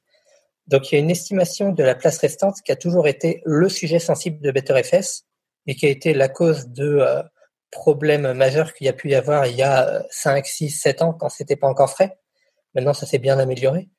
Euh, mais donc, là, c'est devenu, euh, c'est devenu stable ces dernières années, mais cet aspect-là, pour estimer au plus juste la place qui reste, est en amélioration constante. Et là, dans, dans la dernière version du kernel, il y a encore des améliorations pour la détection de est-ce qu'il y a vraiment plus de place ou est-ce que, en fait, si je peux en reclaim euh, quelque part, je peux en récupérer et, l'utiliser. À côté de ça, euh, il y a eu euh, une jolie amélioration aussi. BetterFS a un système de snapshot. C'est, je vais lui dire, bah là, je veux une sauvegarde de mon, de mon système de fichiers à ce moment précis. De par la manière dont on fonctionne avec le copy and write, cette opération est instantanée c'est une opération atomique. Il ne peut pas y avoir deux changements qui sont faits pendant l'opération. Euh, c'est juste le, euh, le système de fichier va garder une référence vers l'état dans lequel il était à ce moment-là, ce qui est un point plutôt cool pour faire des backups, parce que derrière, on fait un snapshot et on va pouvoir faire le process de backup qui va l'envoyer à un endroit qui va prendre lui plusieurs heures de façon totalement asynchrone et toutes les données seront dans l'état dans lequel elles étaient au moment où on a effectué le snapshot. Euh, pour répliquer ce snapshot derrière sur un autre système de fichiers BetterFS, il y a euh, deux commandes qui s'appellent BetterFS Send et BetterFS Receive. Donc là, par exemple, sur mon, euh, sur mon laptop, je fais un snapshot et je fais un BetterFS Send de mon snapshot sur un serveur distant qui aura un système de, de fichier BetterFS pour faire mes backups dans un coin. Je fais un BetterFS receive. Et BetterFS, il va faire juste le diff depuis le dernier backup et il va envoyer la data de mon côté et la reconstruire euh, côté serveur avec juste le diff d'envoyer. Et là, dans la dernière version, ils ont optimisé la manière dont ils gèrent les diffs quand c'est juste des métadatas qui ont changé, du genre des droits d'exécution sur des fichiers ou des attributs euh, étendus euh, qu'on peut rajouter. Tout ce qui est métadata en fait et qui n'est pas contenu du fichier, ils ont vachement amélioré et ça devient euh, ça devient très minimaliste là où ils recopiaient quasiment tout le fichier jusqu'ici quand il y avait juste les métadatas qui avaient changé. Voilà, c'est les news BetterFS de ce kernel-là qui sont plutôt cool pour tout ce qui est gestion des backups du coup. Et euh, juste, on peut dire que EXT4 a récupéré également le euh, NoSPC Race, enfin la, le no space, euh, la no space euh, erreur a été également euh, backporté vers EXT4. C'est-à-dire que c'est pas le c'est pas le même fixe, mais c'est le même problème derrière. C'est on avait beaucoup parlé il y a quelques années quand il y avait eu des problèmes quand BetterFS n'était pas sec, justement de la gestion de combien de place il reste de BetterFS et parfois ils s'apercevaient pas quand il y avait plus de place qui posait euh, des problèmes de perte de données à l'époque. Et euh, on a beaucoup parlé de lui parce que justement il y a eu des gros problèmes euh, avec de la vraie perte de données. Mais on prend pour acquis les systèmes de fichiers plus anciens comme EXT4 et tout. On se dit bah si je choisis ça, au moins c'est robuste, je me ferai pas avoir. Bah là dans la 5.8, il y a eu une correction aussi sur la gestion du manque d'espace quand le disque devient plein sur des écritures concurrentielles en fait dans EXT4 où XT4 euh, se synchronisait mal justement entre différents threads et euh, ça posait un problème potentiellement de corruption de données sur des tout petits volumes quand on arrivait à la fin du disque, mais euh, c'est des problèmes non triviaux et il n'y a pas que BetterFS qui les a. Surtout que ça peut niquer une transac, alors que tu l'as validé, etc. dans les grandes nouveautés également, un truc qui est sur l'IO Uring, Peut-être, euh, est-ce que tu peux commencer par expliquer ce que c'est que IO Uring euh, c'est l'un des trucs euh, les plus excitants en IO qu'on ait vu arriver ces derniers temps dans, le kernel. IO, ça veut dire tout ce qui est input-output, c'est discuter avec les blocs storage, avec le réseau, c'est vraiment tout ce qui est euh, faire la transit de données. Quoi. Hmm. Donc, il y a un point important sur, tout ce qui est performance quand on écrit ou lit sur le disque ou sur du réseau, c'est l'asynchrone. C'est-à-dire que je veux, euh, je veux par exemple lire quelque chose sur un fichier, mais si je dois faire mon appel, attendre que euh, le, kernel regarde si la donnée on l'a dans une page mémoire quelque part, sinon on va aller faire tourner le disque pour aller récupérer, charger la donnée en mémoire, refiler le, contrôle à l'application, c'est extrêmement lent. Et en fait, ce qu'on veut quand on fait une base de données ou quand on fait des process comme les proxys qui utilisent beaucoup le réseau, c'est qu'on envoie la, la, requête euh, au kernel et puis euh, on est prévenu quand on peut faire quelque chose avec. Quoi. Donc, euh, par exemple, je, je, dis au kernel, euh, je veux lire sur cette socket, puis je reçois un événement avec ePol, qui est un système de polling, pour où le kernel va me prévenir, bah là, là j'ai de la, donnée en mémoire, tu peux y accéder là maintenant avec un syscall. IO Uring, ça va beaucoup plus loin. C'est sorti à la base pour euh, faire de la, de la synchrone en, sur tout ce qui est IO fichier, qui euh, va traditionnellement dans le kernel, ça a été quelque chose d'assez mal fichu. Il y a eu plein d'approches différentes. Les bases de données arrivaient, essayaient d'utiliser. On se rendait compte que ça faisait pas exactement ce qu'on voulait. Donc, euh, il y a eu plein d'itérations. Et IO Uring, c'est le concept, ça ressemble à ce qu'on appelle les completion queues qu'il y a sur Windows. C'est-à-dire que plutôt que d'être prévenu d'un événement, on va, on va dire au kernel, tiens, voilà un buffer, je veux que tu fasses telle opération avec. Par exemple, je veux que tu euh, écrives le contenu de ce buffer sur ce fichier. Et on a une queue en fait d'événements. Euh, on fait une queue dans, le process. Là, je fais un événement, j'en ajoute un à la queue, j'en ajoute un à la queue, j'en ajoute un à la queue, etc. Et on fait un call. C'est-à-dire, on passe la main au kernel une fois pour lui dire, bah, tu me fais cette série d'opérations. Et il y a une queue de réponse qui dit, bah, telle opération c'est fini, telle opération c'est fini, etc. Alors, il faut faire attention, il y a plein de limites sur, par exemple, le nombre d'opérations in-flight. Euh, il faut être malin parce que si on veut, par exemple euh, pouvoir annuler une série d'opérations si la première ou la seconde a foiré. Donc, il y a, plein de choses auxquelles il faut faire attention derrière, mais ça permet de faire un appel au kernel, lui dire, bah vas-y, fais-moi tout ça, puis moi pendant ce temps-là, je vais faire autre chose. Et ça supporte lire, écrire depuis des sockets, ça supporte accepter sur une socket. Là, un, support qu'ils ont ajouté dans la version kernel, c'est sur l'opération T avec T2E. ce qui permet en fait de prendre euh, un bout d'un file descriptor et de copier tant d'octets de l'un à l'autre. Euh, il y avait Splice déjà qui faisait ça, mais Splice consomme la donnée, ça permet de copier de, l'un à l'autre sans euh, sans consommer. Donc c'est par exemple pour faire un dump de ce qui se passe sur sur une socket avant de l'envoyer au soft au-dessus.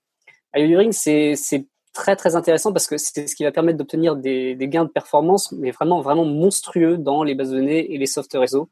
Et euh, je pense dans, dans les, les, prochains mois, années, on va voir pas mal de softs sortir qui sont basés là-dessus.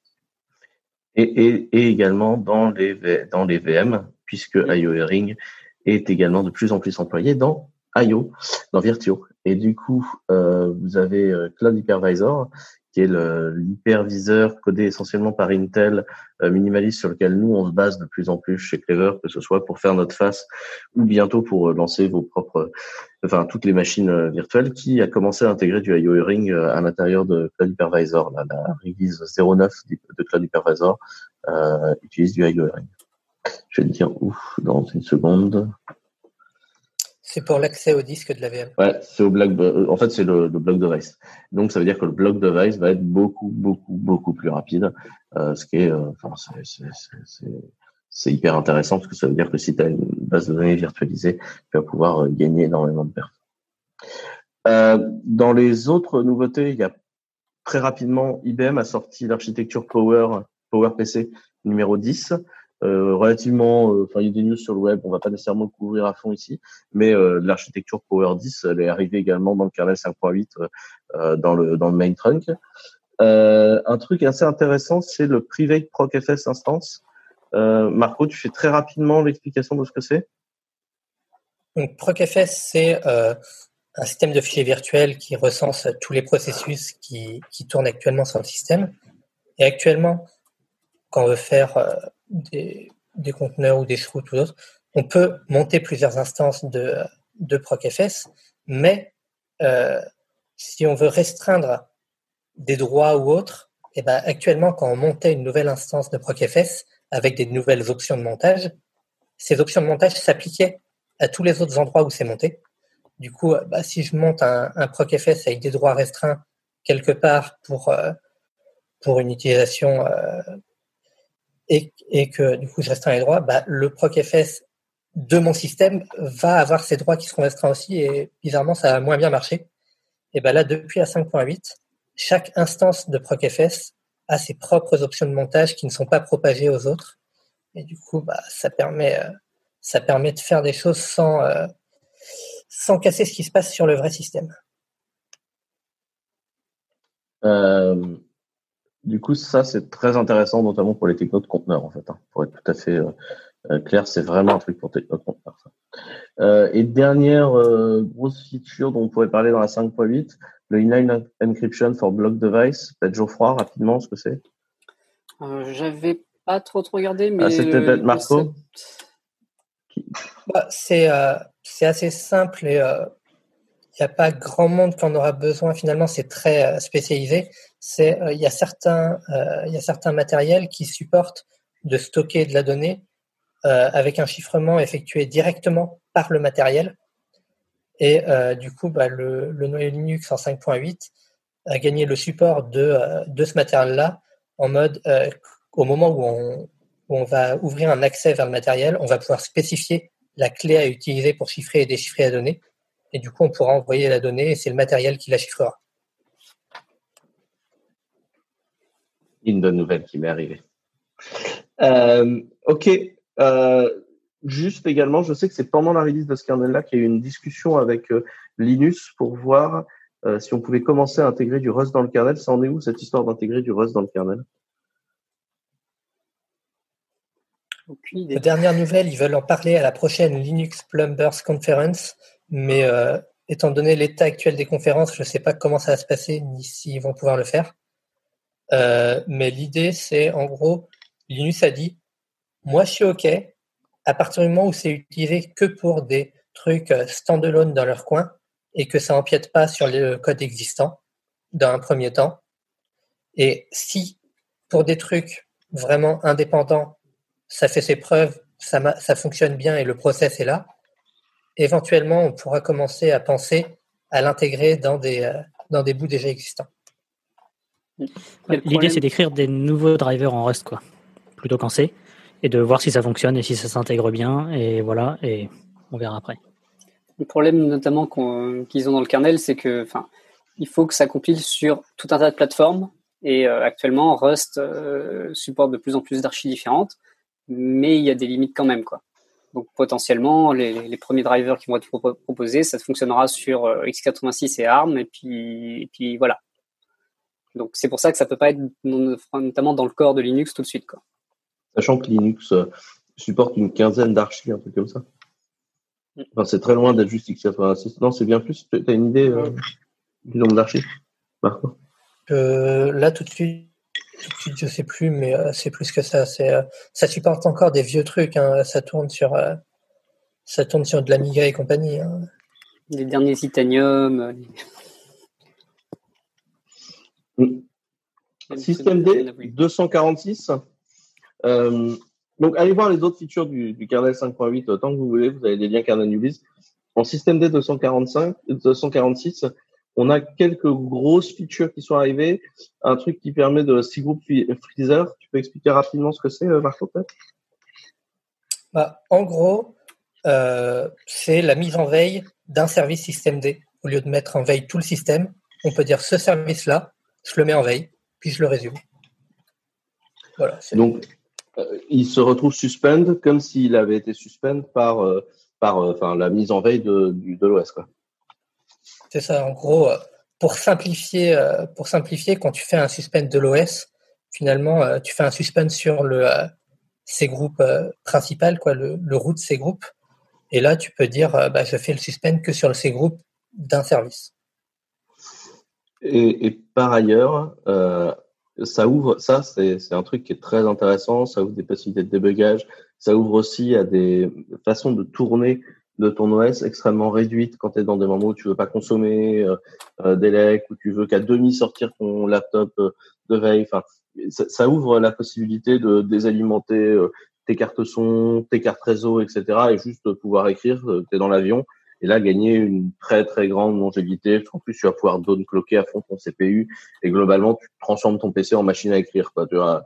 Et ça, c'est des fonctionnalités qui vont être ouvertes par ce genre de choses. Euh, la CPU Affinity Numa, euh, je pense que la première chose à faire, c'est expliquer Numa. Peut-être tu veux le faire, Julien? Ouais. Euh, donc Numa, c'est Non-Uniform Memory Access. Alors clairement, c'est pas quelque chose que vous avez dans vos laptops et ni même vos tours chez vous, sauf si vous avez mis beaucoup d'argent dedans. Euh, L'idée, c'est que si vous avez euh, donc essentiellement un serveur qui possède beaucoup beaucoup de CPU et beaucoup de RAM, euh, l'idée, c'est qu'à un moment sur la carte mère, il va falloir caler, il va falloir le mettre. Il y, a, un moment où il faut de la place physique pour le, faire. Et pour accélérer les, choses, euh, il y a deux parties, une partie hardware et une partie euh, software, comme, souvent. Euh, la partie hardware, ça consiste à dire euh, une partie de mes CPU ou de mes cœurs vont être plus proches d'une partie de la mémoire. C'est-à-dire qu'en fait, si vous avez déjà ouvert un PC et regardé euh, une carte mère, souvent, vous avez un endroit où vous avez vos deux, trois barrettes de RAM qui sont qui sont côte à côte. là, l'idée, c'est que dans les serveurs, tu vas avoir des barrettes de RAM d'un côté et des barrettes de RAM de l'autre. Et parfois, voilà, plusieurs emplacements, euh, euh, donc d'un côté et de l'autre du CPU. Et donc en fait, certains cœurs CPU vont être euh, plus proches de certaines barrettes de RAM. Voilà, on parle de quelques millimètres, de quelques centimètres de, de fil, euh, mais ça suffit pour faire une différence de performance qui peut être de 20, 30, 50% par moment. Et euh, donc ça c'est la partie hardware. Et pour profiter, enfin pour utiliser ça, que la RAM et le CPU euh, dans la carte électronique, c'est un des trucs les plus chiants à câbler qu'on appelle câblé, c'est vraiment le dessin de la carte. Et en fait, euh, quand tu quand tu lis de la RAM à ton ton, CPU, tu es obligé de jouer à entrelacer tes câbles parce qu'il faut que toute ta RAM est en direction des pins du CPU exactement la même atténuation, sinon tu vas désynchroniser ta RAM et ton CPU. Et ne serait-ce que câbler la RAM et le CPU, en général, tu, tu vas imprimer plusieurs gerbeurs euh, avant d'obtenir quelque chose de bon. Sinon, en fait, tu fais juste bloquer ta RAM. donc, rien que ça est déjà compliqué quand tu quand tu fais des des, cartes électroniques avec de la RAM. C'est un des trucs les plus chiants à câbler dans l'écosystème électronique. Et donc NUMA, l'idée c'est de se dire qu'en fait, on, s'en fiche. on va avoir une partie de la RAM qui sera plus proche d'une partie des CPU. Et donc le côté software de ça, c'est euh, donc un truc qui s'appelle Numa, euh, enfin il y a un outil qui s'appelle Numa CTL par exemple sous Linux, euh, qui vous permet de lancer des processus en disant ces processus-là ne se lancent que sur ces cœurs-là précis. Ce qui fait que à partir du moment où on a un processus donc qui est, qui est, qui est épinglé sur sur un ou plusieurs cœurs, le système va utiliser automatiquement la RAM euh, qui va être la plus proche des, de ces CPU-là, de ces cœurs-là. Parce que sinon, en fait, si votre CPU, il va être alternativement lancé sur un cœur, puis sur un autre, euh, puis ça dépend des moments, etc., en fonction des schedulers, euh, c'est des coups à ce qu'à un moment, euh, on utilise un CPU, un cœur, donc qui est plus loin euh, de la RAM qu'un autre, et donc là, on perd en, performance. Et euh, l'idée de Numa, c'est vraiment de se dire, bah, cette, ce processus-là, typiquement cette machine virtuelle-là, je lui donne tant de, tant de gigas de RAM. Ça tombe bien, ce nombre de gigas de RAM euh, permet de rentrer dans un, dans un socket Numa, enfin dans un, dans un bout de RAM Numa qui est tout du même côté. Et du coup, bah, je vais mettre sur les, les CPU qui sont du même côté. Et comme ça, je gagne 30% ou 50% de perf. Ça dépend des, ça dépend de combien de, de, de, de blocs Numa on a, etc. Comme vous vous en doutez, si on en parle tant, c'est parce que nous, on s'en sert quand on fait le scheduling de machines euh, sur Clever. En fait, on va vous coller euh, dans les bons endroits, coup de Numa. Euh, voilà, c'est, c'est, c'est, j'ai beaucoup plus efficace que que de, de vous empêcher d'envoyer des courriers et de regarder des vidéos sur YouTube pour euh, consommer moins d'électricité et faire du Green IT, euh, utilisez votre CPU de façon moins débile et puis euh, ce sera très bien. C'est ça. Et c'est notamment euh, très intéressant si vous avez des GPU, plusieurs GPU dans un serveur, etc. Vous pouvez aussi, les GPU vont être mis sur des, dans un certain bloc NUMA. Alors j'utilise bloc, mais c'est pas le bon mot. Mais j'ai plus le vrai mot. C'est pas un slot. on n'appelle pas ça un slot. Un slot, c'est ça, un slot. Merci. Donc si vous avez votre GPU qui est dans un certain slot NUMA, c'est plus intéressant de dire bah, j'utilise mon soft qui va utiliser ma GPU et qui a aussi besoin du CPU, bah, je vais l'épingler sur les, les cœurs qui sont du côté de cette GPU et donc du côté de la RAM qui, qui va avec. Donc ça c'est ça c'est Numa. Et en gros dans système D euh, maintenant il y a des options qui permettent quand on crée un service euh, de le démarrer ou de le configurer pour que il tourne pareil. Enfin pour qu'ils prennent en compte Numa et qu'en fait, le, derrière, si c'est SystemD qui va s'occuper de lancer le Numa CTL qui va épingler vos, les process qui vont bien sur, euh, sur les CPU qui vont bien. Et ça peut aller très loin, vu que l'idée euh, derrière tout ça, c'est également de pouvoir être sûr que la totalité de ce que tu fais tourner à un instant T utilise certaines barrettes de RAM et certains cœurs d'exécution de ta machine pour pouvoir éteindre tout le reste faire monter ta longévité de batterie. Et donc, euh, je, je, je, reviens en fait sur, en fait, si vous voulez, ce genre de fonctionnalités très low level, faut vraiment les voir comme étant le potentiel de plein de nouveaux services pour l'utilisateur. Parce que c'est à la fois de la perf sur les serveurs, c'est euh, des fonctionnalités de BDD qui bah, vont monter en perf et donc vont permettre de répondre à des choses, mais c'est également des fonctionnalités que vous allez pouvoir utiliser quand vous êtes sur le laptop d'un utilisateur pour euh, descendre sa consommation électrique et lui permettre de gagner euh, plus longtemps et avec éventuellement des modes bah, demi-réveillés du laptop euh, pour faire ce genre de choses. Mais c'est également des fonctionnalités quand vous allez être sur de, du software embarqué qui permet tout simplement la survie du software parce que vous avez un software qui va avoir très peu de cœurs d'exécution qui tourne en permanence pour, par exemple, récolter la donnée qui vient d'un sensor et se réveiller à un moment, computer la donnée, envoyer les résultats via de la radio et à renouveau descendre. Enfin, c'est des fonctionnalités comme ça dont je vous parle qui ont l'air euh, très bateaux, mais en fait, si vous comprenez réellement ces fonctionnalités-là, vous pouvez avoir des, des idées euh, de fonctionnalités pour l'utilisateur final qui sont elles extrêmement variées et peuvent être euh, bah, des, des, des, choses qui ne pouvaient pas exister avant, qui du coup pourront exister. Toujours dans système D 246, TMPFS limite, Marco? Alors, en gros, TMPFS, qu'est-ce que c'est? C'est un système de fichiers où on va dire, bah, ce dossier-là, en fait, tous les fichiers qui vont aller dedans, ils seront dans la RAM, mais pas sur le disque dur. Euh, par défaut, depuis, euh, depuis quelques années, slash TMP est maintenant euh, monté en TMPFS, ce qui est relativement logique vu son nom. Slash run, c'est des informations, pareil, sur les processus qui tournent, c'est un TMPFS aussi. Il y a plusieurs systèmes de fichiers temporaires qui sont dans la RAM, qui sont montés comme ça sur le système en parallèle. par défaut, le kernel, il dit que un TMPFS peut utiliser jusqu'à 50% de la RAM. Du coup, imaginons si on a 6 TMPFS de montée, ça fait qu'ils peuvent monter jusqu'à 300% de la RAM, ce qui commence à, être un peu compliqué. Euh, du coup, dans la dernière version de système D, là, ils ont décidé d'appliquer des limites plus ou moins. Euh, bah, ils ont essayé d'appliquer des limites qui soient le plus juste possible par rapport aux différentes utilisations, tout en gardant quand même un peu de marge pour pas casser les systèmes de tout le monde. Mais euh, en gros, il y a notamment plusieurs plusieurs systèmes qui ont pas lieu de stocker beaucoup d'informations. Il va y avoir euh, quelques, euh, quelques mégaoctets à, tout casser dedans. Du coup, ils ont, euh, ils ont mis des limites à 10%, je crois, ou quelque chose comme ça pour, pour ces systèmes-là. Et ils ont explicitement mis la limite de 50% pour le slash TMP, par exemple. Comme ça, si un jour le kernel décide que finalement, par défaut, c'est plus ou c'est moins, ça changera rien côté utilisateur parce que système D aura spécifié la valeur explicitement. Euh, le no auto swap là-dessus, tu nous expliques?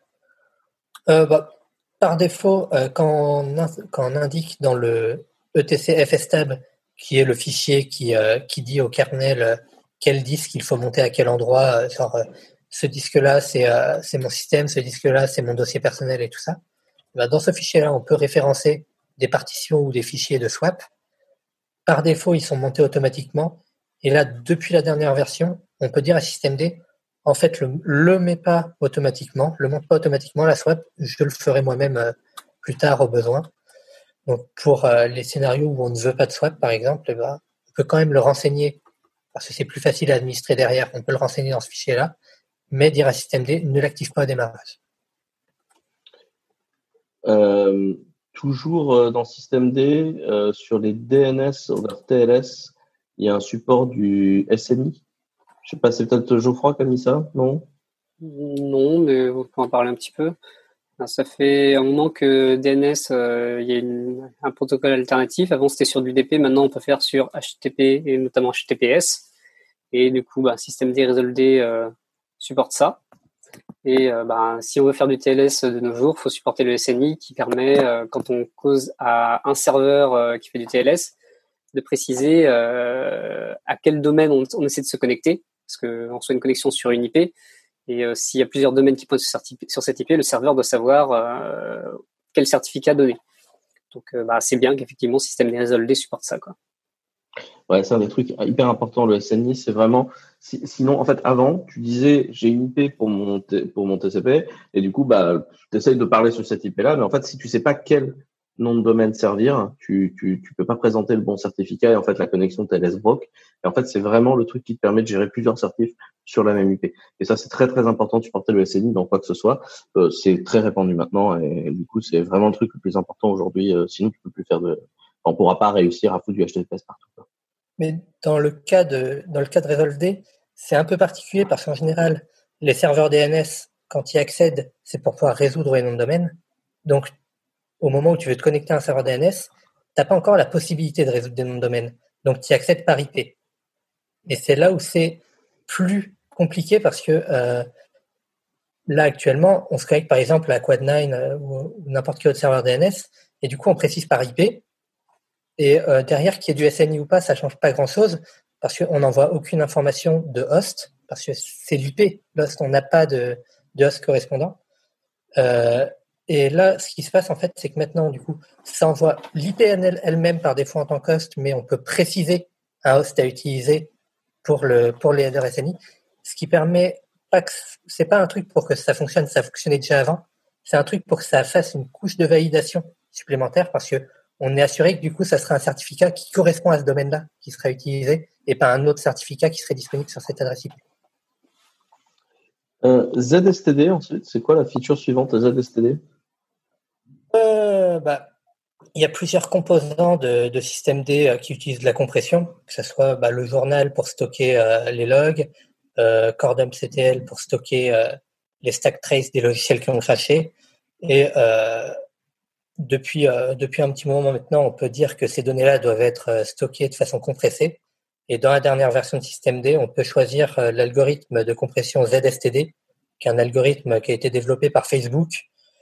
C'est pas le meilleur niveau euh, compression euh, pure.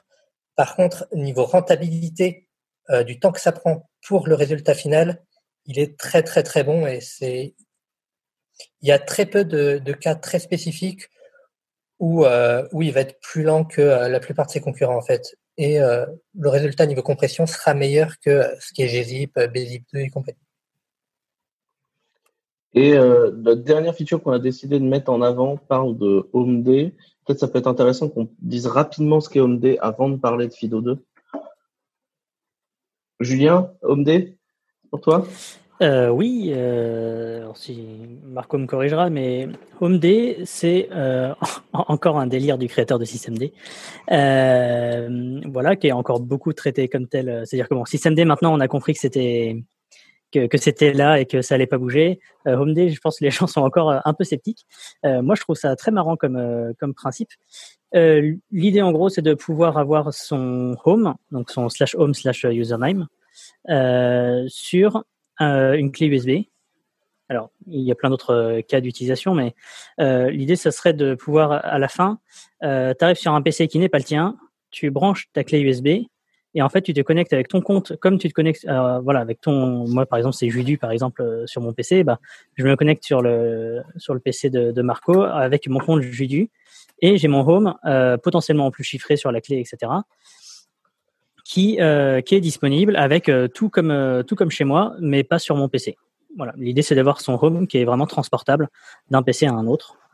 Voilà j'espère que j'ai pas dit de conneries Marco alors, pour compléter un peu ça, en fait, HomeD, il arrive avec euh, une autre feature, il se repose dessus, qui est euh, le UserDB, où en gros, traditionnellement, quand on crée des utilisateurs et des groupes, ils sont stockés dans des fichiers qui sont slash etc, slash passwd et slash etc, slash euh, shadow, gshadow. Enfin, il y a plusieurs fichiers qui servent à stocker les utilisateurs, leurs mots de passe et compagnie. Là, systemd ne va pas les créer, enfin, UserDB ne va pas les créer là-dedans il va euh, stocker ça de façon euh, fragmentée dans des, fichiers euh, dédiés, en fait, qui vont, par exemple, si mon utilisateur c'est Judu, à côté de mon slash home slash Judu, j'aurai un, j'aurai un fichier qui décrira qu'est-ce qu'est le compte Judu, ou à l'intérieur potentiellement, avec plein de métadatas. Et ce fichier-là va être signé, en fait, par une autorité qui va être configurée au niveau du système euh, comme ça, bah, si on essaye de le modifier à la main sans avoir euh, les droits d'admin ou autre, la signature ne sera plus valide et du coup on pourra plus se parce qu'on a essayé de jouer au plus malin et euh, c'est pas le but. Euh, donc ça apporte quand même un certain niveau de sécurité, c'est-à-dire que Julien avec sa clé USB, s'il la branche sur mon PC, si j'ai pas signé son fichier avec la clé de mon système, il pourra pas se. Il faut explicitement je l'ai autorisé à, à pour que ça marche. Et euh, ouais, donc euh, l'idée c'est qu'il y a des utilisateurs qui sont vraiment euh, transient, donc c'est pas des vrais utilisateurs qui existent sur le système, c'est des utilisateurs virtuels qui vont être présents ou non selon si le si le home directory, le, le, le dossier personnel est présent ou pas. Donc ça peut être sur une clé USB, ça peut être sur le disque. Effectivement, euh, si le disque n'est pas chiffré, par défaut, HomeD va chiffrer le dossier personnel et il va faire encore plus malin que ça, c'est quand on va mettre en veille l'ordinateur, il va verrouiller le, système de fichiers, ce qui fait que en fait, la donnée ne sera pas en clair pendant que l'ordinateur est en veille. Voilà.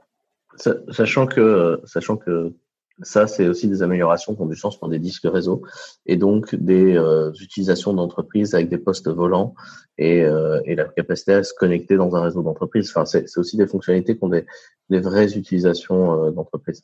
Peut-être pour, pour, euh, pour Wrap, euh, Systemd, c'est plutôt un soft qui en général est à jour sur les systèmes et dans les différentes distributions. Euh, globalement, il est à jour sur euh, sur Ubuntu, sur SUSE, sur Fedora, tout ça c'est à jour. Le seul truc qu'on a comme problème, c'est les versions Enterprise qui se retrouvent sur des versions antidéluviennes. Là, ce que tu mettais comme euh, commentaire, c'était en dessous de 234, c'est ça Donc là, c'était la release de, 246 et c'était en dessous de 234. On est vraiment vieux. C'est ça ce que tu disais, Marco? Et ça, ça, ça, ça arrive encore. Et juste Petit, euh, petit commentaire pour finir euh, sur, euh, sur OMD, parce que OMD, du coup, c'est pas arrivé dans cette version-là de systemd, c'est arrivé dans la version 245. Mais dans la version 246, ils ont ajouté un truc cool, c'est que comme moyen d'authentification pour le compte virtuel qui est géré par OMD, on peut utiliser YubiKey en fait. ça supporte, ça supporte le protocole FIDO2 pour s'authentifier. Du coup, on n'a même plus besoin de mot de passe. C'est avec un, c'est un identifiant matériel finalement. C'est, il faut avoir la YubiKey pour pouvoir se connecter. Mais tu pourras faire ce que tu veux. Tu n'auras toujours pas le droit d'avoir du Linux driver pour Google Drive puisque euh, quelqu'un faisait remarquer sur Twitter que ça fait plus de 8 ans maintenant que Google a dit que euh, il fallait hang tight pour avoir euh, accès à un binaire du Linux driver pour Google Drive.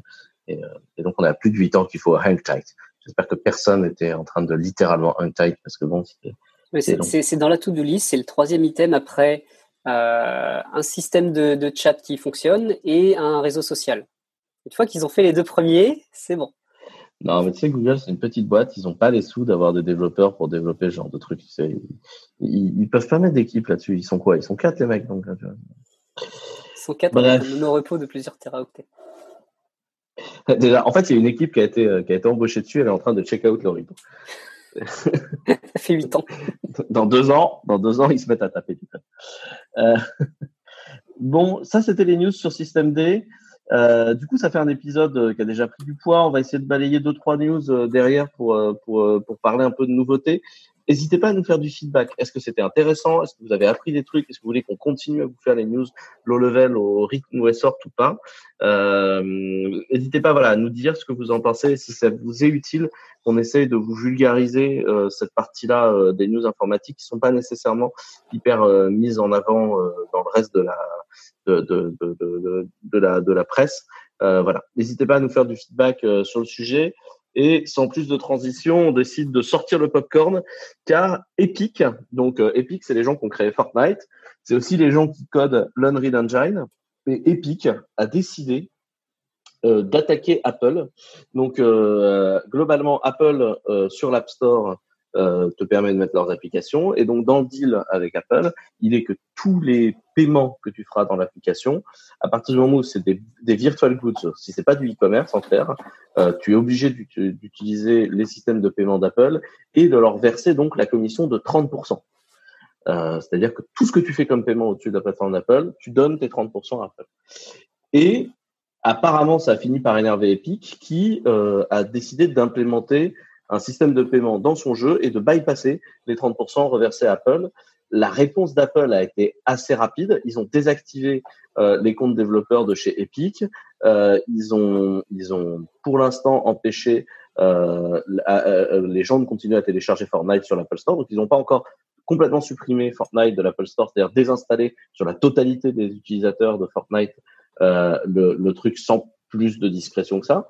Et donc, il y a énorme engueulade entre Epic et Apple parce que Epic dit bah nous on en a marre de payer les 30%, ils ont repris la pub historique sur le Macintosh euh, du régime totalitaire calqué sur 1984 où globalement à l'époque Apple attaquait IBM. Euh, donc euh, là Fortnite reprend la même pub et attaque Apple en disant bah ce monopole avec ce racket c'est insupportable. Et de l'autre côté, ça Apple très malin cette pub. Hein, ah moi j'ai trouvé que c'était un foutage de gueule, c'était magnifique. En termes de montagne de rire, c'était splendide.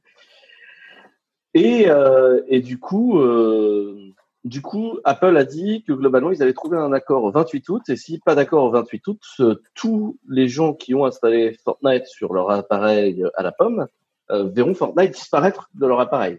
Donc, le fight est lancé. Qu'est-ce que, enfin, le fight est lancé et en plus, Apple a même commencé à attaquer l'idée que tous les gens qui utilisent l'Unreal Engine, qui est quand même un plus gros moteurs de jeux vidéo, euh, pourrait être affecté par cette news-là. Euh, donc du coup, euh, qu'est-ce que ça vous inspire, vous, cette espèce de bataille d'un seul coup entre bah, l'un des plus l'un des plus money makers des jeux vidéo du moment et, et, le Gafa Apple qui la bataille, elle date pas de, de, Enfin, il y a quand même un peu d'origine, c'est-à-dire que ça commence à faire euh, la troisième ou quatrième là depuis un mois, un mois et demi, euh, troisième ou quatrième boîte qui qui commence à se rendre compte que peut-être les 30% d'Apple ça fait beaucoup quoi. Euh, ça a un peu commencé par comment il s'appelle là le, le, service de mail hey. qui a fait énormément de teasing, Hey, ou pareil pour vendre du Hey par Apple il, il devait prendre 30% et donc il y a eu un tout un, toute une bataille aussi là-dessus. Je crois qu'il y a eu d'autres boîtes aussi qui ont commencé un peu à, à râler à ce niveau-là. Donc je pense que Epic, euh, alors ce qui est assez drôle en plus, c'est que Epic a commencé à faire des ventes dans le jeu euh, sans passer par le système d'Apple et en faisant 30% de de remise, ouais. De, de remise, c'est-à-dire que voilà, c'est-à-dire vous pouvez acheter la même chose si vous l'achetez par le jeu, vous payez pas les 30% Apple. Voilà, donc euh, voilà, Sachant, juste pour que, les gens se donnent, pour que les gens se donnent une idée, euh, l'an dernier, euh, Fortnite, c'est un chiffre d'affaires de 2,4 milliards de dollars. Donc ça fait à peu près 2 milliards et des bananes euh, d'euros. Euh, ok, en admettant que tout vient pas nécessairement de chez Apple, allez, disons que tu as peut-être 30% qui, qui, est fait sur euh, plateforme, euh, plateforme Apple du business. Euh, 30% sur 21, ça fait 700.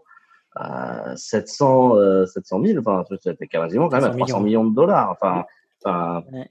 J'ai pas retrouvé le lien, mais je, je crois qu'il y en a qui avaient évalué que, que Apple, en chiffre d'affaires, était le troisième plus gros euh, chiffre d'affaires dans le jeu vidéo par les 30% sur l'App Store. Genre, juste en fonctionnant euh, chez tout le monde. C'est-à-dire que c'est un, un, problème qui était là, mais dès le début, les gens râlaient dès qu'ils essayaient de faire leur business, euh, de vendre des apps sur l'App Store, c'est que on te fonctionne 30% sur ton chiffre d'affaires, sur ton chiffre d'affaires, pas sur ton bénéf. Hein. C'est c'est juste une, une, grosse taxe par-dessus les taxes euh, directement. Et quand Apple fournissait un service aux développeurs qui était intéressant, utile, euh, qui accompagnait bien, ouais, éventuellement ça se justifie encore. Mais là, même maintenant, euh, publier une app, c'est la croix et la bannière. C'est moi, moi, ce que j'attends de voir quand même dans ce dans cette histoire, c'est le moment où les gens vont commencer à faire à attaquer euh, en groupe Apple pour aller faire des grosses, euh, enfin, où Groupon va s'y mettre quoi en fait. Euh, C'est-à-dire que ah, Groupon, là commence à y avoir. Groupon, ils prennent pas les 30%, puisqu'ils ne pas Virtual Goods, ils font du e-commerce. Non, je sais. Non, mais je veux dire au Groupon, dans le sens. Euh, ah, class action. Les, quand, quand les gens vont, c'est ça, vont faire une class action et, enfin, pas forcément attaquer en justice Apple, mais euh, aller renégocier ça tous ensemble, parce que là, ça commence à faire un, deux, trois boîtes qui, qui jouent le jeu et qui en profitent pour sortir des, des clips de, de footage. Enfin, il y a, en fait, pour l'instant, c'est énormément des effets d'annonce et des effets de, de com qui sont faits. Ouais, oui, que, mais même si, là, même si les gens ils prennent, ils... ils prennent, un vrai risque là. Enfin, c'est un vrai risque sur leur business parce mais que voilà. s'ils n'arrivent pas à trouver un accord avec Apple, ils vont quand même perdre du jour au lendemain des tonnes d'utilisateurs. Parce qu'aujourd'hui, si tu veux installer une application sur iOS, t'as pas de choix. Apple est en situation de monopole sur l'App Store. Alors qu'on soit clair, hein, Google fait exactement la même chose sur Android, mais tu peux utiliser une autre marketplace d'applications sur Android. Ça doit représenter une part de marché microscopique infinitésimale, mais au moins il y a l'ouverture d'utiliser une autre boutique d'application. Alors que là, sur Apple, tu vraiment pas le choix. Et ça, je trouve ça assez intéressant parce que le deal Apple a toujours été, nous, on fait tout et on intègre tout. Euh, et là, il y a quand même un moment où il y a des gens qui disent, ouais, ben, enfin, si vous intégrez tout, euh, et du coup, c'est assez intéressant parce que il y a un problème pour moi de, respect de la concurrence.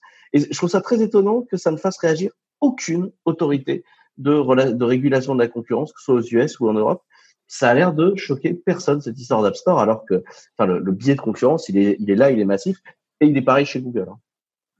Mais voilà, là, enfin, je, moi j'ai vraiment une impression que dans les différentes communautés, tu prends Hey où c'est quand même plus des, gens dev et très euh, très euh, nouveaux utilisateurs, etc. Enfin les gens qui utilisaient Basecamp quoi.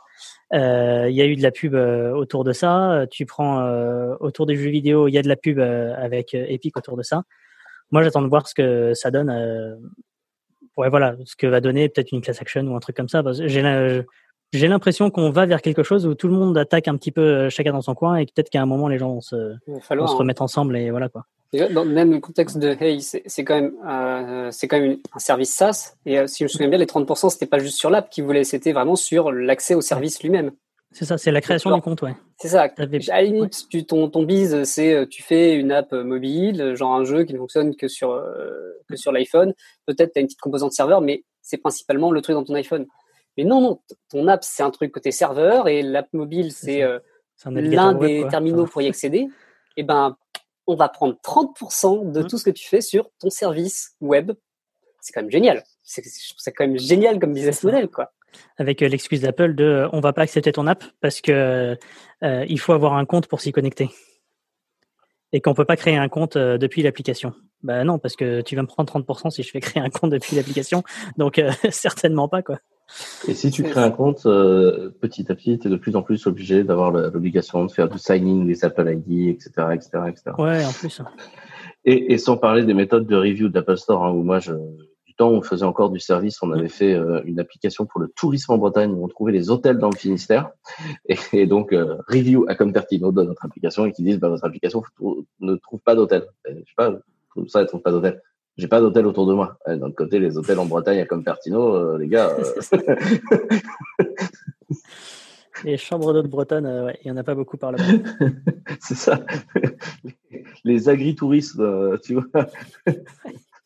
comme Pertino en Bretagne, il n'y en a pas, tu vois. je suis certain que tu peux trouver un ou deux Bretons en Californie. Ça se fait. pas un ou deux Bretons en Californie. Il y a des chiens de Bretons en Californie. Hein.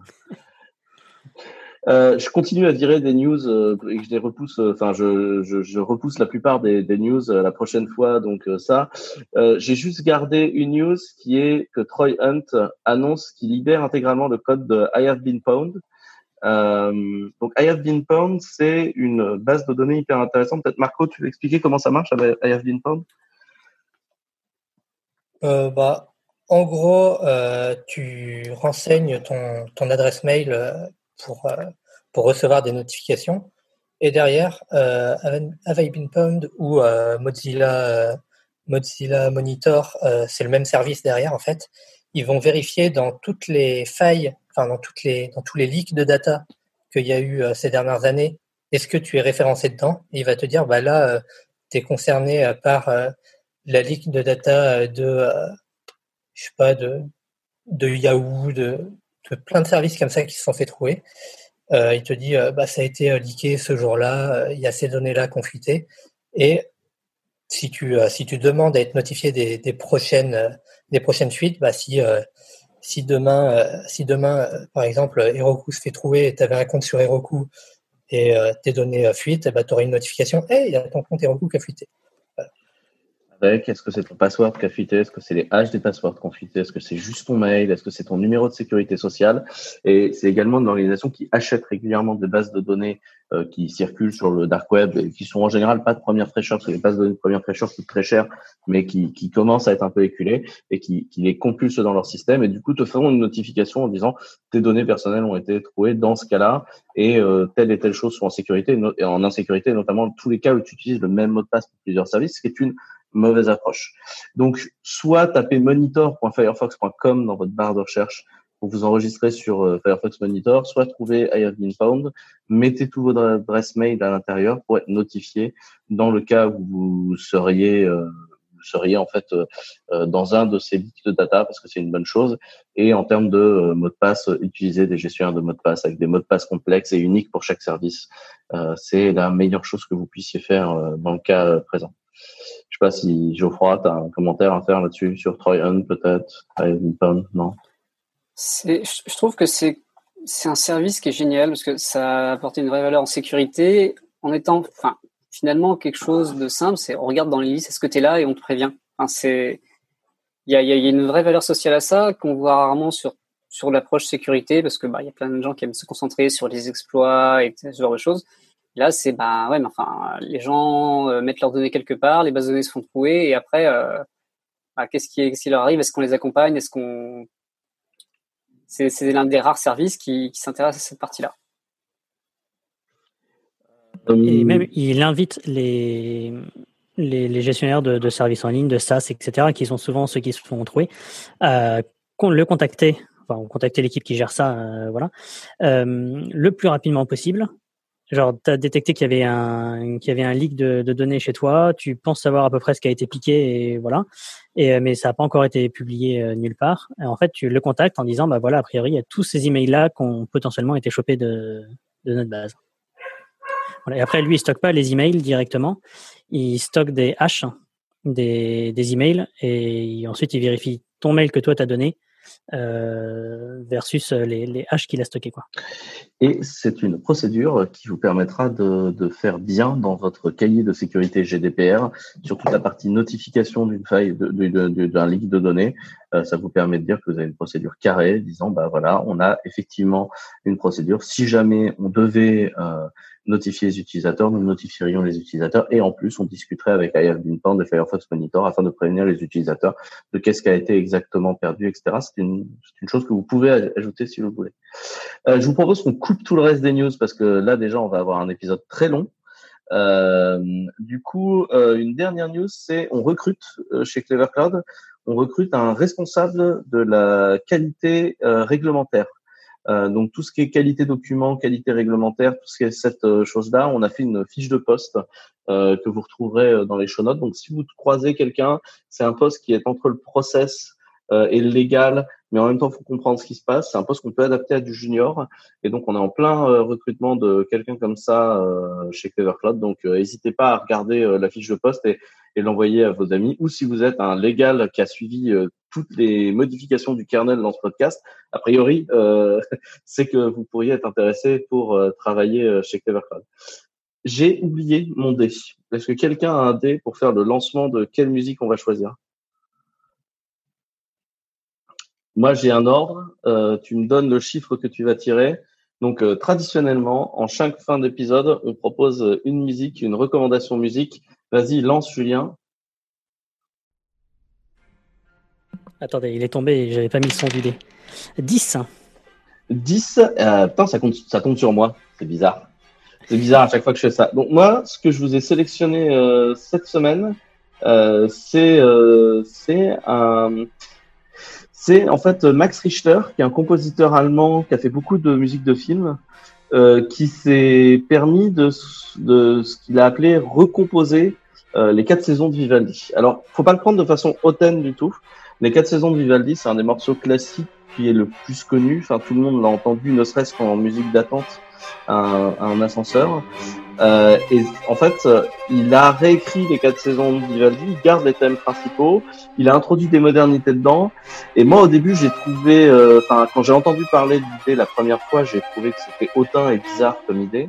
Et en fait, euh, à l'écouter, j'ai adoré parce qu'en fait, euh, je connais par cœur les quatre saisons de Vivaldi et le réécouter euh, comme ça, je trouve que l'œuvre est respectée. C'est une sorte de relecture. Vous savez, quand dans Top Chef ils disent euh, euh j'ai réinventé euh, la, la, salade César machin, euh, et ben en fait ça m'a fait un peu ça. J'ai trouvé ça sympa. Ça m'a ça m'a permis de réécouter les quatre saisons de Vivaldi en me faisant surprendre.